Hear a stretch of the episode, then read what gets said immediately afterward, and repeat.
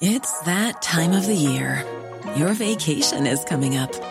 You can already hear the beach waves, feel the warm breeze, relax, and think about work. You really, really want it all to work out while you're away. Monday.com gives you and the team that peace of mind. When all work is on one platform and everyone's in sync, things just flow wherever you are. Tap the banner to go to Monday.com.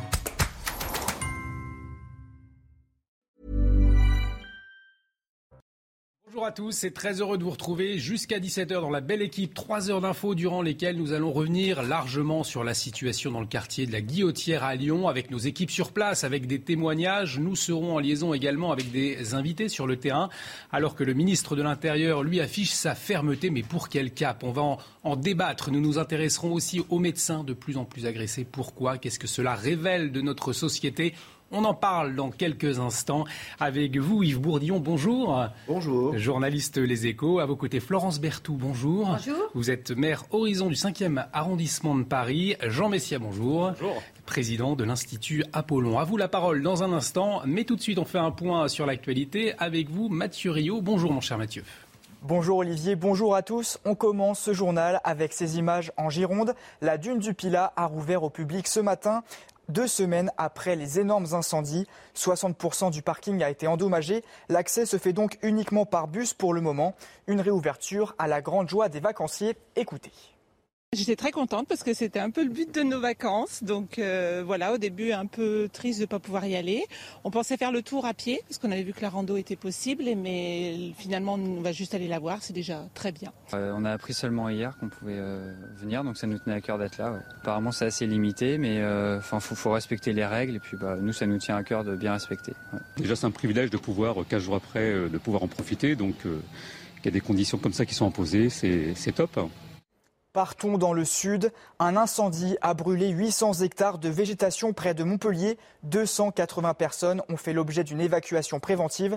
Le feu est désormais contenu, mais les pompiers restent vigilants. Écoutez. Ce sont 650 sapeurs-pompiers qui ont lutté toute la nuit d'arrache-pied hein, pour protéger euh, près de 300 habitations directement, notamment sur la commune d'Omelas. On n'a eu aucune victime civile. On est dans une phase plutôt dynamique et positive, mais encore une fois, le feu n'est pas fixé. Il y a des zones très actives. Hein. Comme je disais tout à l'heure à vos collègues, euh, on craint toujours le jet de mégots. Là, on a des millions de mégots qui ont été jetés partout hein, et qu'il faut venir traiter euh, presque mètre par mètre euh, sur un, feu qui a parcouru d'ouest en est 8 km tiens à le rappeler, 8 km en, quelques heures, et une circonférence, un périmètre à traiter de plus de 20 km. Donc ce travail, il est très important pour éviter toute reprise. La situation dans le quartier de la Guillotière à Lyon, trois policiers avaient été agressés la semaine dernière. Sur le terrain, les commerçants sont exténués devant l'insécurité quotidienne. Ils sont nombreux à constater une perte d'attractivité. Le reportage de Quentin Gribel. C'est une situation récurrente dans le quartier de la Guillotière à Lyon. Des bandes de jeunes qui dealent en pleine rue, à la vue de tous. Des jeunes que Messaoud, qui travaille ici depuis 20 ans, connaît bien. C'est des zombies, ils arrivent le matin, ils sont à jeun, donc ça va. Plus ils vont dans la journée, plus euh, ils, sont, ils sont chauds. Vous imaginez bien, plus ils prennent des cachets, plus ils sont hors sol. Puis après, euh, c'est des bombes humaines, avec tout ce que ça peut engendrer. Des bombes humaines qui terrorisent le quartier. Vol par ruse, arrachage de chaînes, violence, agression, euh,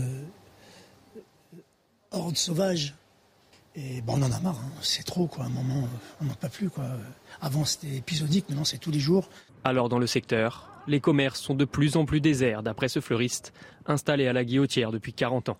Tous mes collègues ici sont en train de crever, hein. je vous dis franchement, c'est le mot, en train de crever. Hein. On se retrouve dans une situation qui est gravissime et qui euh, nous oblige bah, à aller, euh, disons, au travail avec le, la boule au ventre.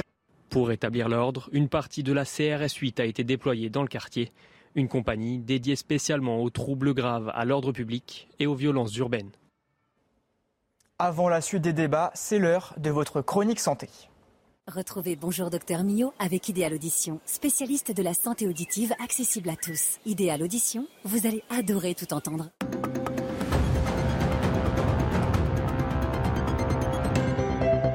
Alors il faut l'avouer, euh, les tongs, c'est pas terrible pour nos pieds. Hein. Nos pieds, on devrait les chouchouter en permanence. Hein. Euh, pourtant, on n'y pense pas assez. Mais c'est vrai que quand on y réfléchit, euh, qu'on fasse 40 kilos, 120 kilos, qu'on mesure 1m10 ou 2 mètres, on tient comme ça, debout, sur deux petits rectangles de 30 cm, hein, qui nous servent donc à tenir debout, à tenir en équilibre, à marcher, à sauter, pourquoi pas pour certains attraper des objets. Enfin voilà, c'est une architecture incroyable, un pied. Il y a 26 os, il y a des tendons, il y a des muscles, 20 muscles. Euh, et quand on les met dans des tongs, normalement dans des chaussures, ils sont là pour être tenus, mais dans les tongs, ils ne sont pas tenus. Et puis les tongs, ça peut être dangereux. Il y a une étude britannique qui a montré que les tongs étaient responsables d'1,4 million d'accidents euh, de la circulation. Vous vous rendez compte Donc les tongs pour conduire, déjà, c'est miette. Hein. Après, je le disais, le pied n'est pas maintenu. Donc vos orteils vont se mettre en griffe pour tenir quand même la chaussure. En plus, vous pouvez vous faire des entorses. En plus, au niveau de la bride, là, entre le gros orteil et les autres, vous pouvez vous blesser, ça peut fendiller, ça peut s'infecter.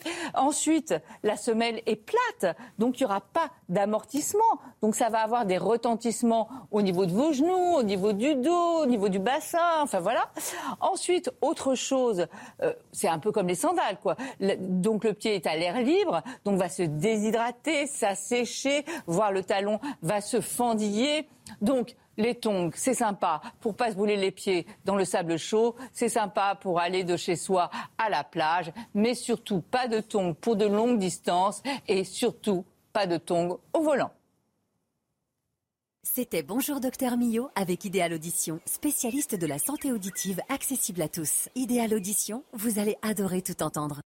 Et place au débat dans un instant sur le quartier de la Guillotière. Je vous le disais à Lyon, au cœur de l'actualité, un quartier miné par les violences depuis plusieurs années. Le ministre de l'Intérieur est monté au créneau après euh, l'agression de trois policiers la semaine dernière et des promesses pour la rentrée. Mais avant, on va juste faire le point sur les incendies qui touchent la France. Après la Gironde, c'est l'Hérault qui a été touché à 20 km de Montpellier. Jean-Luc Thomas, vous êtes sur place à Sainte-Bauzy de la Sylve. Vous êtes avec Alexandre Minguez. L'incendie lui, n'est pas encore fixé, mais les pompiers restent confiants puisque le feu euh, n'a pas progressé cette nuit. Oui, depuis euh, la nuit dernière, donc vous venez de le dire, le feu n'a pas progressé. Ça ne veut pas dire que le dispositif euh, est levé parce que maintenant c'est un travail de longue haleine, un travail de fourmi que réalisent les pompiers. Il faut aller presque mètre par mètre, aller voir si euh, les souches euh, bien ne fument plus, euh, si il y a des fumerolles, les éteindre et ensuite, eh bien, les pompiers pourront éventuellement réduire le dispositif. Ce sera le cas si rien ne bouge d'ici demain. Mais pour l'instant, tout le monde, et en tout cas les pompiers, euh, sont euh, sur le terrain. Et je vous garantis que pour les avoir vus euh, tout à l'heure avec Alexandre Minguez, ce sont des hommes qui sont évidemment fatigués, même s'il y a des relèves. Mais combattre un feu, c'est quelque chose de très euh, difficile, de très euh, fatigant, parce qu'il y a évidemment euh, la chaleur, il y a évidemment la fatigue, mais il y a surtout l'importance pour ces pompiers de faire très attention à une éventuelle reprise. Alors, ce feu, il a parcouru à peu près 1000 hectares. il faut voir que c'est un feu qui est très long sur 8 km, une circonférence de 20 km et euh, malgré ce, eh euh, les pompiers euh, en, sont venus à bout ou quasiment. Et si éventuellement il y avait une reprise, eh bien, les trois avions qui appartiennent au service départemental d'incendie de, de l'Hérault pourraient rapidement venir ici sur cet incendie pour éteindre une éventuelle reprise. Merci beaucoup Jean-Luc pour toutes ces précisions. Jean-Luc euh, Thomas avec Alexandre Minguez depuis euh, euh, Sainte-Bauzy de la Sylve dans l'Hérault. Allez, on va tout de suite revenir donc sur la situation dans le quartier de la Guillotière à Lyon, un quartier touché par les violences depuis des années, révélé par l'agression filmée de trois policiers. C'était la semaine dernière. Pour mieux comprendre le quotidien des policiers, des habitants, Jeanne Cancard est sur place avec Fabrique Enser pour euh, CNews. Jeanne, euh, bonjour, racontez-nous, euh, c'est quoi la vie dans le quartier de la Guillotière? Qu'est-ce que vous observez? Olivier, ce qu'on voit depuis hier, c'est surtout une forte présence policière. Alors pas toute la journée, pas toute la nuit, mais une grande partie. Et forcément, ça dissuade, nous, c'est ce qu'on constate, mais c'est surtout ce que nous disent les premiers témoins, ceux qui sont en première ligne de cette situation catastrophique depuis des mois, voire des années. Eh bien, ce sont les riverains, les commerçants qui nous le disent. Eh bien, ils ont l'impression, le sentiment en tout cas, que ça dissuade un petit peu plus ces jeunes délinquants. D'ailleurs, on dit jeunes délinquants, mais tout à l'heure aussi, sous nos yeux, plusieurs arrestations ont lieu. Ce ne sont pas toujours des jeunes. On a pu d'ailleurs discuter et échanger avec un jeune de 19 ans. Il est donc majeur. Lui, il nous a expliqué eh qu'il était tombé, tombé dans cette délinquance quand il avait environ 17 ans, une fois qu'il était arrivé en France. Il venait d'Algérie. Il a eu la double nationalité grâce à son père. Et quand il est arrivé en France, eh bien, il nous a expliqué, moi, je suis tombé dans cette facilité. Je suis tombé dans euh, le, des vols, des vols avec armes. Mais pourquoi? Parce qu'en fait, je gagnais de l'argent facile. Je voyais les gens autour de moi, ces jeunes-là, qui me disaient, mais tu peux avoir des milliers d'euros par jour. Et forcément, ça m'a plus tenté que d'aller faire des études, que d'aller Ces témoignages-là, ce témoignage-là qu'on a recueilli tout à l'heure, eh bien, on le sait, c'est à peu près euh, le témoignage qu'on peut recueillir auprès de tous ces jeunes. Alors particulièrement les jeunes évidemment qui eux sont des mineurs isolés, qui sont des mineurs étrangers, qui se sentent sans solution. Ce jeune-là eh bien nous expliquer que c'est des milliers d'euros par jour qu'ils peuvent gagner alors que lui va se mettre à travailler à la rentrée. Il nous parle de 1600 euros, 1800 euros net. Il me dit forcément parfois j'y repense, mais je veux rester, je veux tenter aujourd'hui de me remettre dans le droit chemin. Il est placé sous bracelet électronique, il est sorti de prison il y a deux semaines. Il veut tenter, mais il à la fois il comprend, il dit qu'il n'y a pas d'autre solution pour ces jeunes, ces jeunes délinquants qui empoisonnent ce quartier de la Guillotière. On parlait tout à l'heure avec une habitante qui nous racontait eh bien qu'elle, ça faisait dix ans qu'elle était là, dix ans que ça allait plus ou moins bien parce que les trafics, il y en a toujours eu plus ou moins, les trafics de cigarettes, mais il y avait une sorte de respect des ceux qui habitaient ici, respect qui est totalement, qui a totalement disparu, particulièrement depuis deux ans, depuis le début du premier confinement. C'est ce que les habitants nous confient. Elle s'est fait cambrioler pour la première fois le mois dernier. Elle me dit chose qui n'est jamais arrivée en dix ans. Des jeunes filles, surtout qu'on rencontre, qui nous racontent eh bien que elles, vont faire des détours pour éviter de passer euh, dans ces endroits qu'elles ne reconnaissent plus leur quartier. Certains envisagent de le quitter, de déménager. Des commerçants veulent vendre leur commerce, leur établissement, mais c'est compliqué au vu de la situation. Et d'autres ont encore l'espoir, eh que ça s'arrange, surtout quand il y a cette présence policière qui n'espère pas juste temporaire ce renforcement, parce qu'il y a toujours la présence policière, mais euh, ce renfort de policiers déployés, eh bien, ils espèrent que ce renfort, il sera mis en place de façon pérenne pour enfin tenter d'endiguer ce phénomène. Merci beaucoup, Jeanne pour euh, toutes ces précisions. Euh, Jeanne Cancard en direct donc euh, du quartier de la Guillotière à Lyon, donc un quartier qui fait parler de lui hein, depuis quelques jours maintenant. Jeanne nous le disait, une présence policière et donc une situation plus calme. Gérald Darmanin parlait de 700 contrôles de police, d'opérations de police, d'opérations de coups de poing depuis le, 1er janvier. Mais on le voit, dès que les policiers partent, finalement la délinquance revient, Jean. Ah oui, parce qu'en fait, euh, ce qui était euh, exorbitant du droit commun il y a quelques années, c'est-à-dire des situations de maintien de l'ordre suite à des flambées euh, temporaires, quelles que soient d'ailleurs leurs origines, est devenu maintenant une situation permanente. Vous savez, la guillotière fait partie de ces avant-postes en fait de l'invasion migratoire. Euh, des, avant-postes qui, qui, ont métastasé d'ailleurs dans toute la France, au point parfois de créer de véritables porte-avions et leur escadre, comme c'est le cas en Seine-Saint-Denis. Euh, donc voilà, pourquoi on parle tant de la guillotière ces derniers jours? C'est parce qu'en fait, la guillotière, il y a encore une dizaine d'années, c'est en plein centre-ville de Lyon. Mm. Donc euh, Lyon étant quand même une ville assez bobo, euh, très progressiste entre guillemets, immigrationniste aussi. Et puis là, effectivement, on, arrive au cœur de la ville avec les caractéristiques de ce, que, de ce que les banlieues connaissent en fait depuis, depuis des dizaines d'années, c'est-à-dire une immigration massive et incontrôlée, la criminalité criminalité, la délinquance, l'insécurité. Euh, voilà, et donc effectivement que euh, toutes ces personnes qui habitent dans ces quartiers, qui expliquent aux Français depuis des années euh, qu'ils doivent prendre leur juste part mm. à, la misère, à la misère du monde, eh bien maintenant, ce sont ces quartiers-là, Bobo, il y a encore quelques dizaines d'années, qui doivent aussi prendre, comme ils disent, leur part à la juste misère qu'ils veulent, veulent, veulent accueillir. Il n'y a, pas, a pas de raison pour que ce soit uniquement les banlieues qui s'enrichissent de la chienlit. Il faut que ceux qui pour des gouvernements qui sont pro-migrants, pro-diversité, goûtent aussi les effets directs de ces politiques sur leur, sur leur vie quotidienne, comme beaucoup de Français qui vivent dans les faubourgs euh, le, le, goûtent et le vivent depuis des années. Florence Berthoud, c'est vrai que ce qui est particulier dans ce quartier-là, c'est qu'il est au, cœur de Lyon, comme le rappelait euh, Jean Messia. Comment comprendre que ce quartier ait été laissé à l'abandon quand on voit ce qui s'y passe, quand on voit le désarroi des habitants? D'abord, il y a une pluralité euh, de causes. Hmm. Il n'y a pas que l'immigration désordonnée qui peut effectivement être une cause qui, non maîtrisée, en est une parfois. Il y a surtout face à ça une forme de déni. Euh, je note que euh, le maire de Lyon disait encore euh, il y a quelques mois qu'il n'y avait pas de problème. Hein. il disait oui, finalement, ce qui se passe sur cette place, bah, c'est pas illégal. Enfin, vous lisez les interviews dans le Progrès. on a un peu d'ailleurs, toutes choses étant égales par ailleurs, exactement le même type de comportement à Paris pour les quartiers nord. Exactement le même type de comportement. Alors, euh, plutôt que de se lancer euh, des anathèmes entre euh, les mairies laxistes et de ces qui en a, un gouvernement qui serait pro-immigrant, je ne suis pas sûr que ce que le ministre de l'Intérieur a annoncé soit, on va y revenir, de on va y revenir, soit tout à fait pro-migration, bon, irrégulière, mais enfin, il faut surtout qu'on se mette autour de la table, parce que les solutions, c'est pas que l'État, c'est pas qu'une mairie, c'est pas que la métropole. Il y a les médecins aussi, on va y revenir, mais mmh. qui sont d'ailleurs de plus en plus victimes euh, de personnes qui sont sous l'effet de substances psychotropes. Euh, donc il faut se mettre et il faut une pluralité de réponses. Alors la présence policière, oui. Euh, la présence policière, vous y avez d'ailleurs fait allusion. Elle va, elle apaise, elle, elle apaise momentanément, Hmm. Mais c'est un peu, même si c'est indispensable là, c'est un peu un cotère sur une jambe de bois. Ça ne veut pas dire, attention, qu'il ne faut pas qu'il y ait de présence policière.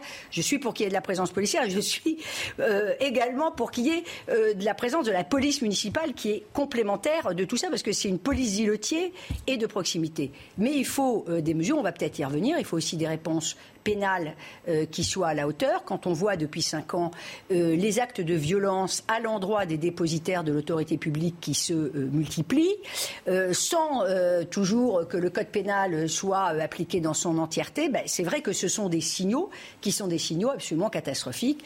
Les syndicats de policiers se sont exprimés encore il y a quelques heures là-dessus. D'ailleurs, ils ne demandent pas des choses folles, hein. ils demandent à ce qu'on applique juste le code pénal. Par exemple, que quand il y a des détapants, eh ben, il y a des peines qui sont prévues, eh ben, qu'on applique enfin ces peines-là. Je rappelle que un tiers aujourd'hui des peines euh, ne sont pas appliquées. Alors Yves Bourdillon, on, va vous entendre dans un instant, mais justement on va écouter ce témoignage d'une policière qui travaille dans, ce quartier. Elle a accepté de, témoigner pour CNews. C'est courageux, hein à, visage caché, parce que euh, c'est risqué pour sa sécurité. Euh, Jeanne Cancard l'a rencontrée. Regardez. Le commerçant était courageux. Hein Interrogée par notre équipe, cette policière nous donne son ressenti quant aux conditions de travail à Lyon et particulièrement dans le quartier de la Guillotière. Selon elle, les étrangers en situation irrégulière y affluent rarement par hasard. Nous avons choisi de l'appeler Virginie et de modifier sa voix. Les passeurs, ou en tout cas les réseaux en place, leur conseillent de venir sur des endroits euh, plus facile, plus accessible pour avoir des, euh, des, faux documents, pour avoir des logements, pour trouver du travail au black. Et notamment, Lyon et le quartier euh, en particulier la Guillotière.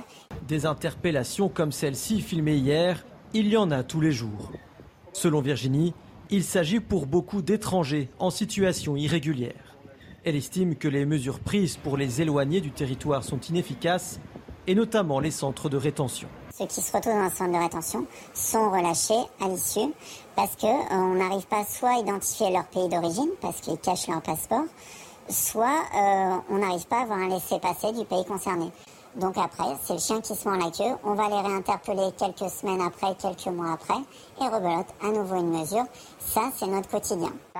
À la fin de l'entretien, Virginie nous confie être régulièrement reconnue dans sa vie de tous les jours, être la cible de réflexion. Elle refuse de céder à la peur, mais se dit particulièrement vigilante. Yves on vient d'entendre cette policière pour qui le problème majeur, eh bien, c'est euh, le fait que la Guillotière est devenue le lieu de rassemblement pour ces étrangers en situation irrégulière. Euh, ce quartier, paye finalement un, un, laxisme des autorités ces dernières années sur cette question, une question qui était taboue?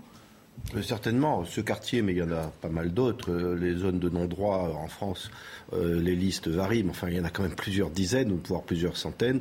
Donc là, euh, il y a un laxisme qui a été euh, instauré, enfin, qui, sévit depuis des années. Les intervenants disaient que ça allait à peu près jusqu'à il y a trois ans. Hmm. Donc il y a quand même une, aggravation récente. Et ça me rappelle quand même ce que les Américains avaient mis en place il y a 30 ans, la théorie du carreau cassé. C'est-à-dire que, hmm. selon eux, quand dans un quartier on laisse impuni les gens qui jettent des pierres et, cassent des carreaux. De fil en aiguille, on, laisse tout, tout, part à, volo. Et donc, il y a un moment où si on veut faire face, il faut ne plus être indulgent avec rien et que les policiers arrêtent. Et comme vous le disiez tout à l'heure, le code pénal, il suffit de l'appliquer. Il y a plein, il n'y a pas besoin de nouveaux gadgets, de nouvelles lois, de nouvelles mesures. On applique le code pénal. Quand on arrête les gens, on ne les relâche pas. Qu'est-ce qui explique qu'on n'applique pas le code pénal? C'est quoi? C'est le, fait d'une idéologie? Comment est-ce que vous le comprenez, Jean Messia? Ben, en fait, je, suis assez d'accord avec euh, l'exergue du propos de, Madame tout à l'heure, euh, qui disait qu'effectivement, les causes de cette insécurité sont protéiformes. Mais je constate simplement que dans euh, les multiples facteurs qui expliquent cette insécurité, on, cite souvent la problématique sociale, à juste titre. On cite souvent la problématique économique, donc tous les trafics de drogue et l'argent qui génère, à juste titre. L'insécurité, évidemment, c'est-à-dire la criminalité de droit commun et la délinquance, également à juste titre. Mais il y a au-delà de ça une problématique identitaire qui n'est jamais abordée. Et je vais vous expliquer pourquoi. Euh, l'insécurité aux États-Unis, vous aviez raison, euh, il y a effectivement des endroits aux États-Unis qui sont partis à la dérive, très insécuritaires, etc. Sauf que les habitants de ces quartiers, quelle que soit d'ailleurs euh, leur origine, que ce soit des Afro-Américains, des Latinos, etc., jamais ils ne se considèrent comme quelque chose d'autre que comme Américains. Au Brésil, dans les favelas, ceux qui accueillent les, forces armées brésiliennes à coups de rafales de mitraillettes, ils se considèrent comme brésiliens. Ce sont, des, antagonismes qui sont sécuritaires, qui sont des guerres de territoire économique, du grand banditisme, etc. Mais il n'y a pas de problématique identitaire à la vérité, même en Afrique du Sud les, ghettos sud-africains ne se considèrent comme rien d'autre que comme sud-africains. Or, le problème que nous avons en France, et c'est là la singularité euh, de, notre criminalité, peut-être on, peut comparer ça avec d'autres pays européens de l'Union européenne, mais en tout cas pas avec le reste du monde, c'est que nous avons une problématique identitaire. C'est-à-dire que les policiers qui arrivent dans ces quartiers sont pas simplement dans une, dans une optique ils ne sont pas rejetés en tant que personnes dépositaires de l'autorité publique qui veulent appliquer la loi. Bien sûr que, ça existe, mais vient se superposer à cela l'idée que les policiers sont les représentants d'une France qui finalement a été boutée hors de ses territoires. Et c'est comme si, en fait, une, une, présence armée étrangère arrivait dans ces quartiers où les gens, en tout cas certains d'entre eux, pensent avoir une souveraineté autoproclamée sur des enclaves de notre territoire. Donc c'est là où, si vous voulez, la, problématique est pas traitée. Alors on peut très bien, évidemment, mettre beaucoup plus de moyens, parce que ça aussi, je l'entends à longueur de plateau. Il n'y a pas assez de moyens, c'est vrai. La justice n'a pas assez de moyens. L'administration pénitentiaire, qui, dépend de la justice, n'a pas assez de moyens. Les policiers euh, n'ont pas, assez de moyens. Tout ça, je suis d'accord avec. Mais le problème, c'est que vous pourrez mettre sur le terrain tous les moyens du monde. Vous pouvez quintupler le nombre de magistrats, quadrupler le nombre de flics, etc. vous fermez pas l'une des origines qui alimente cette insécurité, cet ensauvagement de la France, à savoir l'arrivée massive et incontrôlée de certaines immigrations euh, dont, on voit d'ailleurs les méfaits dans les centres-villes à, Paris, à Lyon et ailleurs, eh bien en fait, les moyens que vous mettrez, passez-moi l'expression, ça revient à pisser massivement dans un violon. ça servira à rien. Vos propos font réagir, Florence Berthoud Parce que je ne crois pas du tout que ce qui arrive à la, guillotière, euh, c'est soit un problème identitaire. Euh, ah moi, quand je vois sur Paris, euh, dans des quartiers qui sont soi-disant plutôt bien famés, on va le dire comme ça, hein, même si cette expression est, comment dirais-je, même si cette expression peut, peut, faire sourire, mais enfin des quartiers où il n'y avait pas de violence. Quand vous avez des violences, qui peuvent être par exemple le fait de MNA, c'est parce qu'on a des MNA encore une fois, qui arrivent, qui sont drogués, ils arrivent, ils sont drogués, et quand ils vont euh, arracher euh, la chaîne en or. Préciser MNA. Euh, mineurs non accompagnés. pardonnez-moi, par exemple, parce que c'est vraiment un vrai, un, vrai, vrai sujet. On les drogue et puis après il faut qu'ils aillent chercher l'argent euh, pour, pardonnez-moi, mais leur cam. Hein. c'est un drame absolument épouvantable. Je peux vous assurer que mm. quand ils vont arracher, comme moi je, je, le vois de temps en temps, hélas, la chaîne en or d'une gardienne qui est en train de nettoyer euh, et qui pas, pas d'origine forcément française, il n'y a rien d'identitaire là-dedans. Ah bon? Donc, non, non, il n'y a rien d'identitaire. Mais attendez, madame, que, que vous inspire... Je termine, oui, je, vous en prie, je vous en prie. Je vous ai pas interrompu. Je ne partage pas, voilà, c'est ça la démocratie, je ne partage pas du tout. Je ne dis pas que par ailleurs, il n'y ait pas des problèmes, mais la drogue, c'est pas un problème identitaire. Mmh. Euh, ah, le, les, le, le, crack, c'est pas un problème identitaire. Ça serait si c'était un problème identitaire. Donc c'est ça qui est absolument euh, dramatique parce que vous avez des trafics. Et en revanche, ce qui euh, est vrai, alors je sais pas si c'est identitaire, mais que c'est que vous avez des bandes qui vont représenter, par exemple, qui vont être plutôt originaires d'Afrique du Nord, avec des bandes qui vont plutôt être euh, originaires d'Asie, avec des bandes, voilà. Mais ce sont des phénomènes de bandes. madame... Et pour ce qui est de ce type d'agression là. Euh, quand vous regardez les statistiques et quand vous regardez, par exemple, les, enfin, quand vous regardez les violences contre les dépositaires de l'autorité publique, pour ne prendre euh, que ce cas-là, quand vous regardez les refus euh, d'obtempérer, c'est un problème aujourd'hui récurrent de respect de l'autorité. Hmm. Je ne crois pas que ce soit lié à un phénomène identitaire pourquoi vous voulez Non mais juste oui mais non mais c'est non mais c'est vrai. Non mais attendez, vous n'avez pas compris mon propos. J'ai pas dit que les problèmes identitaires étaient seuls, uniques et monopolistiques dans ces quartiers. J'ai dit que parmi tous les facteurs que l'on cite et qui peuvent faire consensus, je suis d'accord avec vous tout ce que vous avez dit, je suis d'accord avec. Mais pourquoi ce refus fanatique de nier, enfin en tout cas de reconnaître qu'il y a une problématique identitaire. Que vous inspire lorsque vous avez des hordes de personnes qui crient Nique la France quand la police débarque Ça veut dire quoi? Quand ils disent, quand, quand vous avez des hordes de personnes qui disent Allah Akbar en caillassant les policiers en disant tuez-les, c'est quoi C'est quoi sinon, sinon des, des problématiques identitaires? Je dis la drogue et les trafics qui sont associés Mais vrai, à la drogue. Vous avez raison. Euh, c'est autrement hmm. plus euh, compliqué, même si les problèmes. Ah non, parce que non, non, attendez, madame. Par ailleurs, très ça, ça se règle. Les, les, problématiques. les problématiques sécuritaires que vous, que vous pointez et qui sont vraies peuvent être combattues avec un volontarisme politique et ça, c'est assez aisé. Par contre, la problématique identitaire, vous décrétez pas que les gens sont français. Parce que moi, je veux bien, si vous voulez, que dire oui, mais la France doit assimiler, doit intégrer ces populations-là. Sauf que le problème, c'est que vous avez plein de populations aujourd'hui qui sont en rupture de banc avec la France et qui n'ont pas envie de devenir françaises. On d'en parler euh, dans, un instant. On marque une pause et le quartier de la Guillotière et ses conséquences. Euh, on continue euh, d'en parler avec un policier, notamment, qui nous rejoindra. tout de suite sur CNews. De retour sur le plateau de la belle équipe, toujours avec Yves Bourdillon, Florence Berthoud, Jean Messia. On continue de parler du quartier de, la Guillotière à Lyon dans un instant qui provoque euh, le débat et des questions. Mais tout de suite, on fait un point sur les dernières actualités et c'est avec vous, mon cher Mathieu Rio. Moins de morts sur les autoroutes en 2021. Elle a été l'année la moins meurtrière depuis 20 ans. 131 personnes ont été tuées sur le réseau autoroutier. La consommation d'alcool, de drogue et de médicaments est le premier facteur d'accident mortel devant la somnolence et la fatigue. En revanche, l'année 2022 a très mal commencé avec déjà 75 personnes tuées au 1er juin, soit une progression de 46% sur un an. Un violent séisme de magnitude 7 a frappé ce matin le nord des Philippines. Au moins 4 personnes sont mortes et une centaine de personnes blessées. Le tremblement de terre a endommagé des bâtiments et provoqué des dizaines de glissements de terrain. Le bilan pourrait s'alourdir dans les prochaines heures. La star du football Neymar accusé de corruption et d'escroquerie. L'attaquant du Paris Saint-Germain sera jugé en octobre pour des irrégularités présumées lors de son transfert de 2013 de Santos au FC Barcelone. Ses parents ainsi que deux anciens présidents du club catalan seront aussi sur le banc des accusés. Le parquet a requis deux ans de prison contre Neymar. Et le prochain point complet sur l'actualité, ce sera à 15h avec Mathieu On continue de parler euh, des conditions de travail des policiers dans le quartier de la Guillotière. On va retrouver François Bersani, euh, porte-parole unité SGP Police Île-de-France. François Bersani, bonjour, merci euh, d'être en liaison avec nous.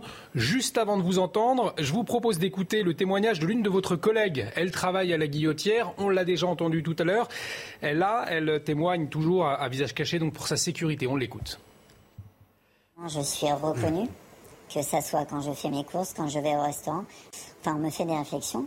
Donc effectivement, maintenant, on est obligé de faire attention à notre quotidien quand on sort en famille, quand on sort avec des amis. Et euh, voilà, on a, on a, c'est pas qu'on a peur, mais on est obligé d'être vigilant. Voilà, parce qu'on sait que maintenant la délinquance, encore une fois, n'a plus peur de nous, qu'on soit en service ou qu'on soit hors service. Et régulièrement, il y a effectivement des drames de collègues qui sont reconnus. Encore avant-hier, je crois, dans le sud, à Béziers, si je ne me trompe pas, un collègue, effectivement, qui a été reconnu hors service et qui s'est fait, euh, voilà, qui s'est fait encore cogner. Donc oui, ce quotidien aussi, bah, on a appris à faire avec. Voilà, c'est comme ça. François Bersani, votre réaction, on entend que les, forces de l'ordre, les policiers aujourd'hui ne sont plus en sécurité, elles sont reconnues en dehors de leurs heures de, travail, notamment dans ce fameux quartier de la Guillotière. Euh, oui, Olivier, ça fait bien longtemps que nos collègues, euh, que ce soit d'ailleurs en service ou hors service, eh subissent euh, une euh, forme d'impunité hein, de la part des délinquants et, des criminels, ce qui avait conduit, entre autres, alors c'était sur fond de terrorisme, mais à pouvoir bénéficier normalement de l'anonymisation, euh, anonymisation sur les procédures, qui d'ailleurs fonctionnent très mal dans les différents services de police de France. Nos collègues ont encore de grandes difficultés à pouvoir rédiger leurs procès-verbaux sans mettre leur nom en haut des, procès-verbaux à cause de problèmes techniques, à cause de la procédure pénale numérique qui ne supporte pas euh, le fait euh, qu'on ne puisse pas mettre nos noms et prénoms. Donc c'est aussi pour ça, c'est aussi pour la délinquance de droit commun euh, que nos collègues voulaient se faire anonymiser. Et puis on a eu de nombreux exemples de collègues qui sont suivis aussi à, la sortie de leur lieu de travail, qui sont suivis jusqu'à leur domicile. Et aujourd'hui, on, sait que le danger, le danger est, partout pour les forces de police, qu'elles soient sur leur temps de travail ou qu'elles soient en dehors de leur temps de travail. Et ça veut dire aussi que les, délinquants maintenant s'en prennent physiquement aux forces de l'ordre. On l'a vu la semaine dernière dans le quartier de la, Guillotière. Ils n'hésitent plus à vous taper. Comment est-ce que vous l'expliquez? Qu'est-ce qui a changé? Alors, je, différencierais les, attaques dans le cadre de la profession, dans le cadre du service lorsqu'on est en fonction et, en dehors. Sur la guillotière, on était en effet sur des, collègues euh, sauvagement attaqués alors qu'ils procédaient à une interpellation. Euh, bah, écoutez, le, constat, de toute façon, on, l'a déjà tous fait, euh, souvent sur votre, chaîne. vous avez les attaques envers les forces de l'ordre qui ont doublé entre 2000 et 2020. On est passé de, 13 000 attaques à 27 000 attaques envers les les, forces de l'ordre. Euh, donc, il s'explique en effet par plein, euh, par plein de choses, hein, entre autres l'impunité, le problème de réponse pénale euh, qui est apporté aux attaques envers les forces de l'ordre. Nous, ça fait maintenant depuis plusieurs mois, voire années, qu'on demande les peines incompressibles pour les violences envers les personnes dépositaires de l'autorité publique, comme les policiers, les gendarmes, les policiers municipaux, mais aussi plus largement envers les élus de la République, envers les enseignants, envers les, professions de santé on n'y arrive toujours pas. Euh, on a une, loi d'orientation et de programmation du ministère de l'Intérieur qui va se profiler à la rentrée de, septembre. On espère que cette disposition sera, alors pas dans cette loi-là, mais en tout cas que le ministre de la Justice sortira d'une forme de déni et enfin euh, qu'une loi qui puisse euh, punir plus sévèrement avec des peines minimum les agresseurs de policiers, parce que nous on croit encore à la vertu, à la vertu de l'exemple et à la vertu de la, répression quand elle s'applique. Mmh. Vous restez avec nous, François euh, Bersani. Euh, vous parliez des, futurs projets annoncés euh, du gouvernement. la, polémique, on en parlait, elle enfle notamment vis-à-vis de l'expulsion, sur la question de l'expulsion des délinquants. Le ministre de l'Intérieur se dit déterminé à mettre en œuvre ces expulsions. C'est un sujet de Viviane Hervier. On en débat après. Expulser les étrangers coupables de délits en France, c'est l'objectif du ministre de l'Intérieur. Depuis octobre 2020, plus de 2700 d'entre eux ont dû quitter le territoire après avoir été condamnés. 35% pour des atteintes aux personnes, 28% pour des faits de radicalisation ou encore 25% pour trafic de stupéfiants. Une double peine assumée par Gérald Darmanin. Quand on est étranger et qu'on arrive sur le sol national, on respecte les lois de la République ou alors on s'en va. Une décision critiquée par des associations antiracistes mais soutenue par les syndicats de policiers. C'est-à-dire que quand on est un délinquant, on fait de la prison. Et en plus, quand euh, effectivement euh, on n'est pas en règle sur le sol français, eh ben, on doit quitter le territoire. Enfin, je veux dire, pour moi c'est une logique implacable. Euh, surtout que quand on regarde que les, délinquants étrangers occupent, je, regardais les statistiques en 2021, 22% des places en prison. Donc on, a un problème avec ça. Et effectivement, je pense qu'il faut sévir un petit peu et passer à la vitesse supérieure. Le ministre de l'Intérieur présentera un projet de loi à la rentrée pour lever selon lui toutes les réserves législatives empêchant l'expulsion du territoire des étrangers délinquants. Yves Bourdillon, finalement, jusque-là, ce sont les, procédures euh, trop compliquées qui empêchaient ces, expulsions, comme euh, le dit Gérald Darmanin il faut reconnaître que ces procédures sont complexes puisque d'une part, euh, les personnes concernées peuvent faire un recours, ce qui est tout à fait normal en état de droit et ça prend du temps et euh, le ministère de la Justice n'a pas toujours les moyens de traiter euh, rapidement ces dossiers-là qui du coup peuvent tomber à l'eau.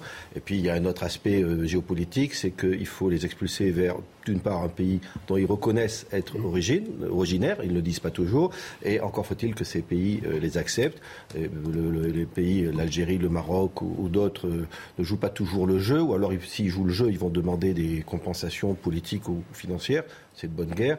Donc il faut reconnaître qu'il y a une problématique qui est un peu compliquée. Pour autant, dans ce que propose le ministre de l'Intérieur, il faut d'une part remarquer qu'il propose la double peine. Je pense qu'une grande partie des gens du pouvoir actuel euh, euh, cette mesure quand elle était défendue par Nicolas Sarkozy il y a quelques années. Donc, euh, bon, on dira qu'il n'y a que les imbéciles qui ne changent jamais d'avis, mais il faut voir si c'est quelque chose de sincère ou si c'est juste un petit gadget politique pour chasser les électeurs. Et puis, à ce sujet, il y a quand même un point qui me pose problème, c'est que, évidemment, si quelqu'un arrive en France, un adulte, et qui commet un crime, il, il faut l'expulser immédiatement et tous les pays du monde d'ailleurs fonctionnent comme ça. Mais le ministre euh, de l'Intérieur évoque la possibilité qu'on enlève les curseurs, c'est-à-dire qu'un mineur qui est arrivé en France avant l'âge de 13 ans pourrait être concerné. Et alors là, quelqu'un qui est arrivé quand il avait 5 ans et qui est, euh, finalement, euh, il est peut-être étranger, mais enfin il vit là depuis 30 ans et qui commet un crime, il aurait moins de droits qu'un Français euh, ça pose quand même un problème. Ça dépend, euh, ça dépend à quel âge, euh, depuis combien de temps il est là. voilà, ça ne me choque pas quand c'est un adulte qui vient qui est arrivé il y a peu de temps. Si c'est quelqu'un qui est arrivé quand il avait 5 ans, c'est plus problématique. Jean Messia, vous vouliez réagir bah, Oui, parce que si vous voulez, il faut revenir à la, à la logique d'ensemble qui gouverne en fait nos institutions, en tout cas ceux qui les président depuis une quarantaine d'années. La logique, c'est que on va d'abord se concentrer sur euh, l'intérêt de l'étranger, ou en tout cas sa protection. Or, je ne sais pas, mais dans un pays normalement constitué, les dirigeants de, ce pays euh, ont la charge de protéger d'abord les citoyens qui leur ont confié le pouvoir. Donc, en l'occurrence, le devoir du gouvernement français, c'est d'abord de protéger les Français avant de parler de la protection des étrangers, et qui plus est des étrangers qui viennent et qui commettent des actes criminels ou délictuels sur notre sol. Ça, c'est la première chose. La deuxième chose, c'est que euh, pendant ces 40 dernières années, on a l'impression, si vous voulez, que la loi, la fabrique de la loi, a mis le voyou, le délinquant et le criminel au centre. C'est-à-dire qu'il s'agissait de voir comment il fallait protéger les droits du, criminel ou du délinquant, parce que derrière l'idéologie sous-jacente, c'était de considérer que finalement, le criminel ou le délinquant était une victime de la société davantage qu'il n'est coupable de, crime, son crime n'étant que la conséquence eh d'une trajectoire sociale qui lui fut défavorable. Il est temps désormais aujourd'hui non seulement de remettre la France et les Français au cœur de la politique du pouvoir, au cœur de la loi, au cœur de la politique migratoire, au cœur de la politique sécuritaire. Le gouvernement est comptable de la protection des Français, pas de la protection des étrangers. Si un étranger arrive et qu'il est nuisible, comme vous le rappeliez, aucun pays au monde eh bien, ne, tolère cela. J'ajoute qu'en matière d'OQTF, je lisais les, statistiques sur l'Allemagne. L'Allemagne exécute 70% de ses OQTF. Et ils ont à peu près, à part la Turquie, les mêmes immigrations que nous, c'est-à-dire des migrations maghrébines, euh, turques, africaines, etc. Comment ils font Comment ils font Donc ça veut bien dire que toutes les impossibilités que l'on quel, est le nombre? Quel est le nombre? Parce que 70% sur ah, à mon avis, 100 000 ou à, mon avis, à mon avis, à mon ah non, je crois pas non parce que on, va, je vous propose d'écouter non mais juste un instant. à sujet qui était, qui était justement quand l'Allemagne qui apportait des précisions. Oui, quand, l'Allemagne accueille 1,5 million de Syriens en 2015, croyez-moi que le taux d'immigration en Allemagne est beaucoup plus important qu'en France, en tout cas sur ces dernières années. Donc comment font-ils? Ça veut dire que toutes les impossibilités qu'on nous cesse de ne ululer à longueur de, de, de, de plateau et à longueur de prise de parole gouvernementale ne tiennent pas la route en fait. Ils ont peut-être un plus gros budget du ministère de la Justice, ce qui est une très bonne chose. Ça, ah bah oui, sauf que quand vous avez un président de la République qui s'appelle Emmanuel Macron pour lequel le régalien ne compte pas, effectivement, on risque pas de s'en sortir. Alors Florence Berthoud, on vous écoute dans un instant, mais juste avant, on va écouter les précisions de Thibault, euh, Thibault de Montbrial, le président du Centre de réflexion sécurité intérieure, qui était euh, l'invité ce matin de CNews. Il répondait aux questions de Florian Tardif, justement à propos des OQTF. Écoutez-le. Il faut drastiquement changer la, politique migratoire de la France. Les derniers chiffres ne, sont, toujours aussi inquiétants. Les chiffres que je mets en perspective, c'est ce qu'on appelle les éloignements forcés euh, au sens large. En 2019, euh, c'était 19 000 et en 2021, c'est 10 000. Donc on est sur une baisse de, quasiment 50%. Euh, l'année 2020, c'était encore moins, mais il y avait les problèmes sanitaires. Donc euh, disons qu'elle ne compte pas. Mais pendant ce temps-là, les gens qui sont en situation irrégulière sur notre territoire, ils restent. Florence Berthoud, une baisse de 50% euh, de personnes expulsées. La question de l'immigration, de la sécurité, c'est le vrai angle mort de la politique d'Emmanuel Macron? D'abord, il y a des annonces qui ont été faites, donc je suis un peu estomaqué, moi, quand euh, il y a des choses qui me semblent aller dans, hmm. le, dans, le, bon sens, qu'on fasse toujours des, des, procès, euh, des procès d'intention. Euh, je note que le ministre de l'Intérieur a fait des annonces, des annonces pour, pour durcir les conditions de, de, reconduite à la frontière, et je crois qu'on n'a plus le choix, mais vraiment, on n'a plus le choix. Et on n'a plus le choix pour au moins deux raisons majeures. D'abord, il y en a une même si on n'en parle jamais, c'est qu'on n'est pas à la veille d'une récession. Donc, à un moment donné, ce qui est déjà difficilement absorbable, euh, quand il y a moins de difficultés. Quand vous êtes, euh, en, vous avez des crises, euh, c'est encore plus difficile. Hmm. ça, c'est la première chose. La deuxième chose, c'est que il y a la problématique Schengen. Schengen, on dit la France, la France, la France, mais Schengen, vous savez combien il y a de personnes en situation irrégulière sur l'espace Schengen? Vraisemblablement 40 millions de personnes. 40 millions de personnes qui rentrent comme ça aujourd'hui, quand vous prenez toutes les les, personnes en situation euh, irrégulière, euh, c'est ça, avec aucun contrôle. Donc la France, elle ne peut pas tout faire toute seule. Euh, il faut quand même qu'il y ait un minimum de cohérence et de solidarité entre les États européens. il faut qu'il y ait des aides, on le dit toujours, mais oui, bah, des aides sur les pays du Maghreb, parce que sinon ils ne récupéreront pas les ressortissants.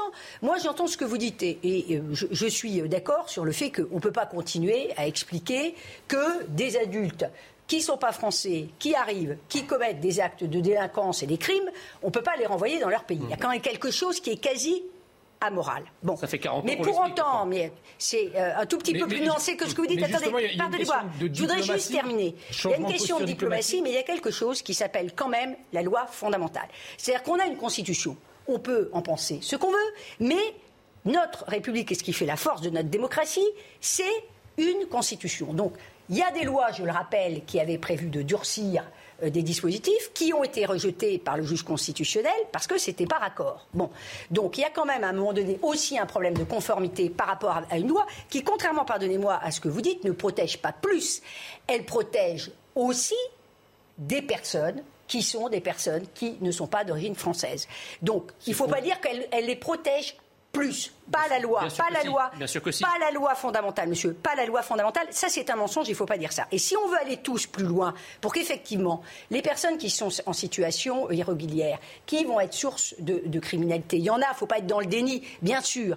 Eh bien, il ne faut pas qu'on euh, qu'on racialise, si vous me permettez cette expression, le sujet. Sinon, on va droit dans le mur. Non mais Yves Bourdillon, il y, a aussi une question diplomatique derrière, c'est-à-dire à la fois faire respecter la loi à l'intérieur du pays, mais aussi changer peut-être de posture diplomatique avec les pays d'origine. Ben, le problème, c'est que si on renvoie chez eux des délinquants euh, dans les pays dont ils sont originaires, d'une part, encore faut-il que les pays en question jouent. Les accueillent euh, Deuxièmement, même, ils peuvent les accueillir et ils peuvent revenir. Il y a une espèce de carrousel. On connaît ça très bien avec tout un tas de pays euh, d'Europe de, l'Est, d'Afrique du Nord. Donc le problème, c'est que c'est sans fin. Et puis, il y a aussi la problématique de l'aide. C'est-à-dire que le Paris, c'est on vous renvoie euh, les, gens dont on ne veut pas, qu'ils soient d'ailleurs criminels ou pas. Il y a un moment où on dit que l'immigration, on n'arrive plus à, l'intégrer. Il y a un choc civilisationnel.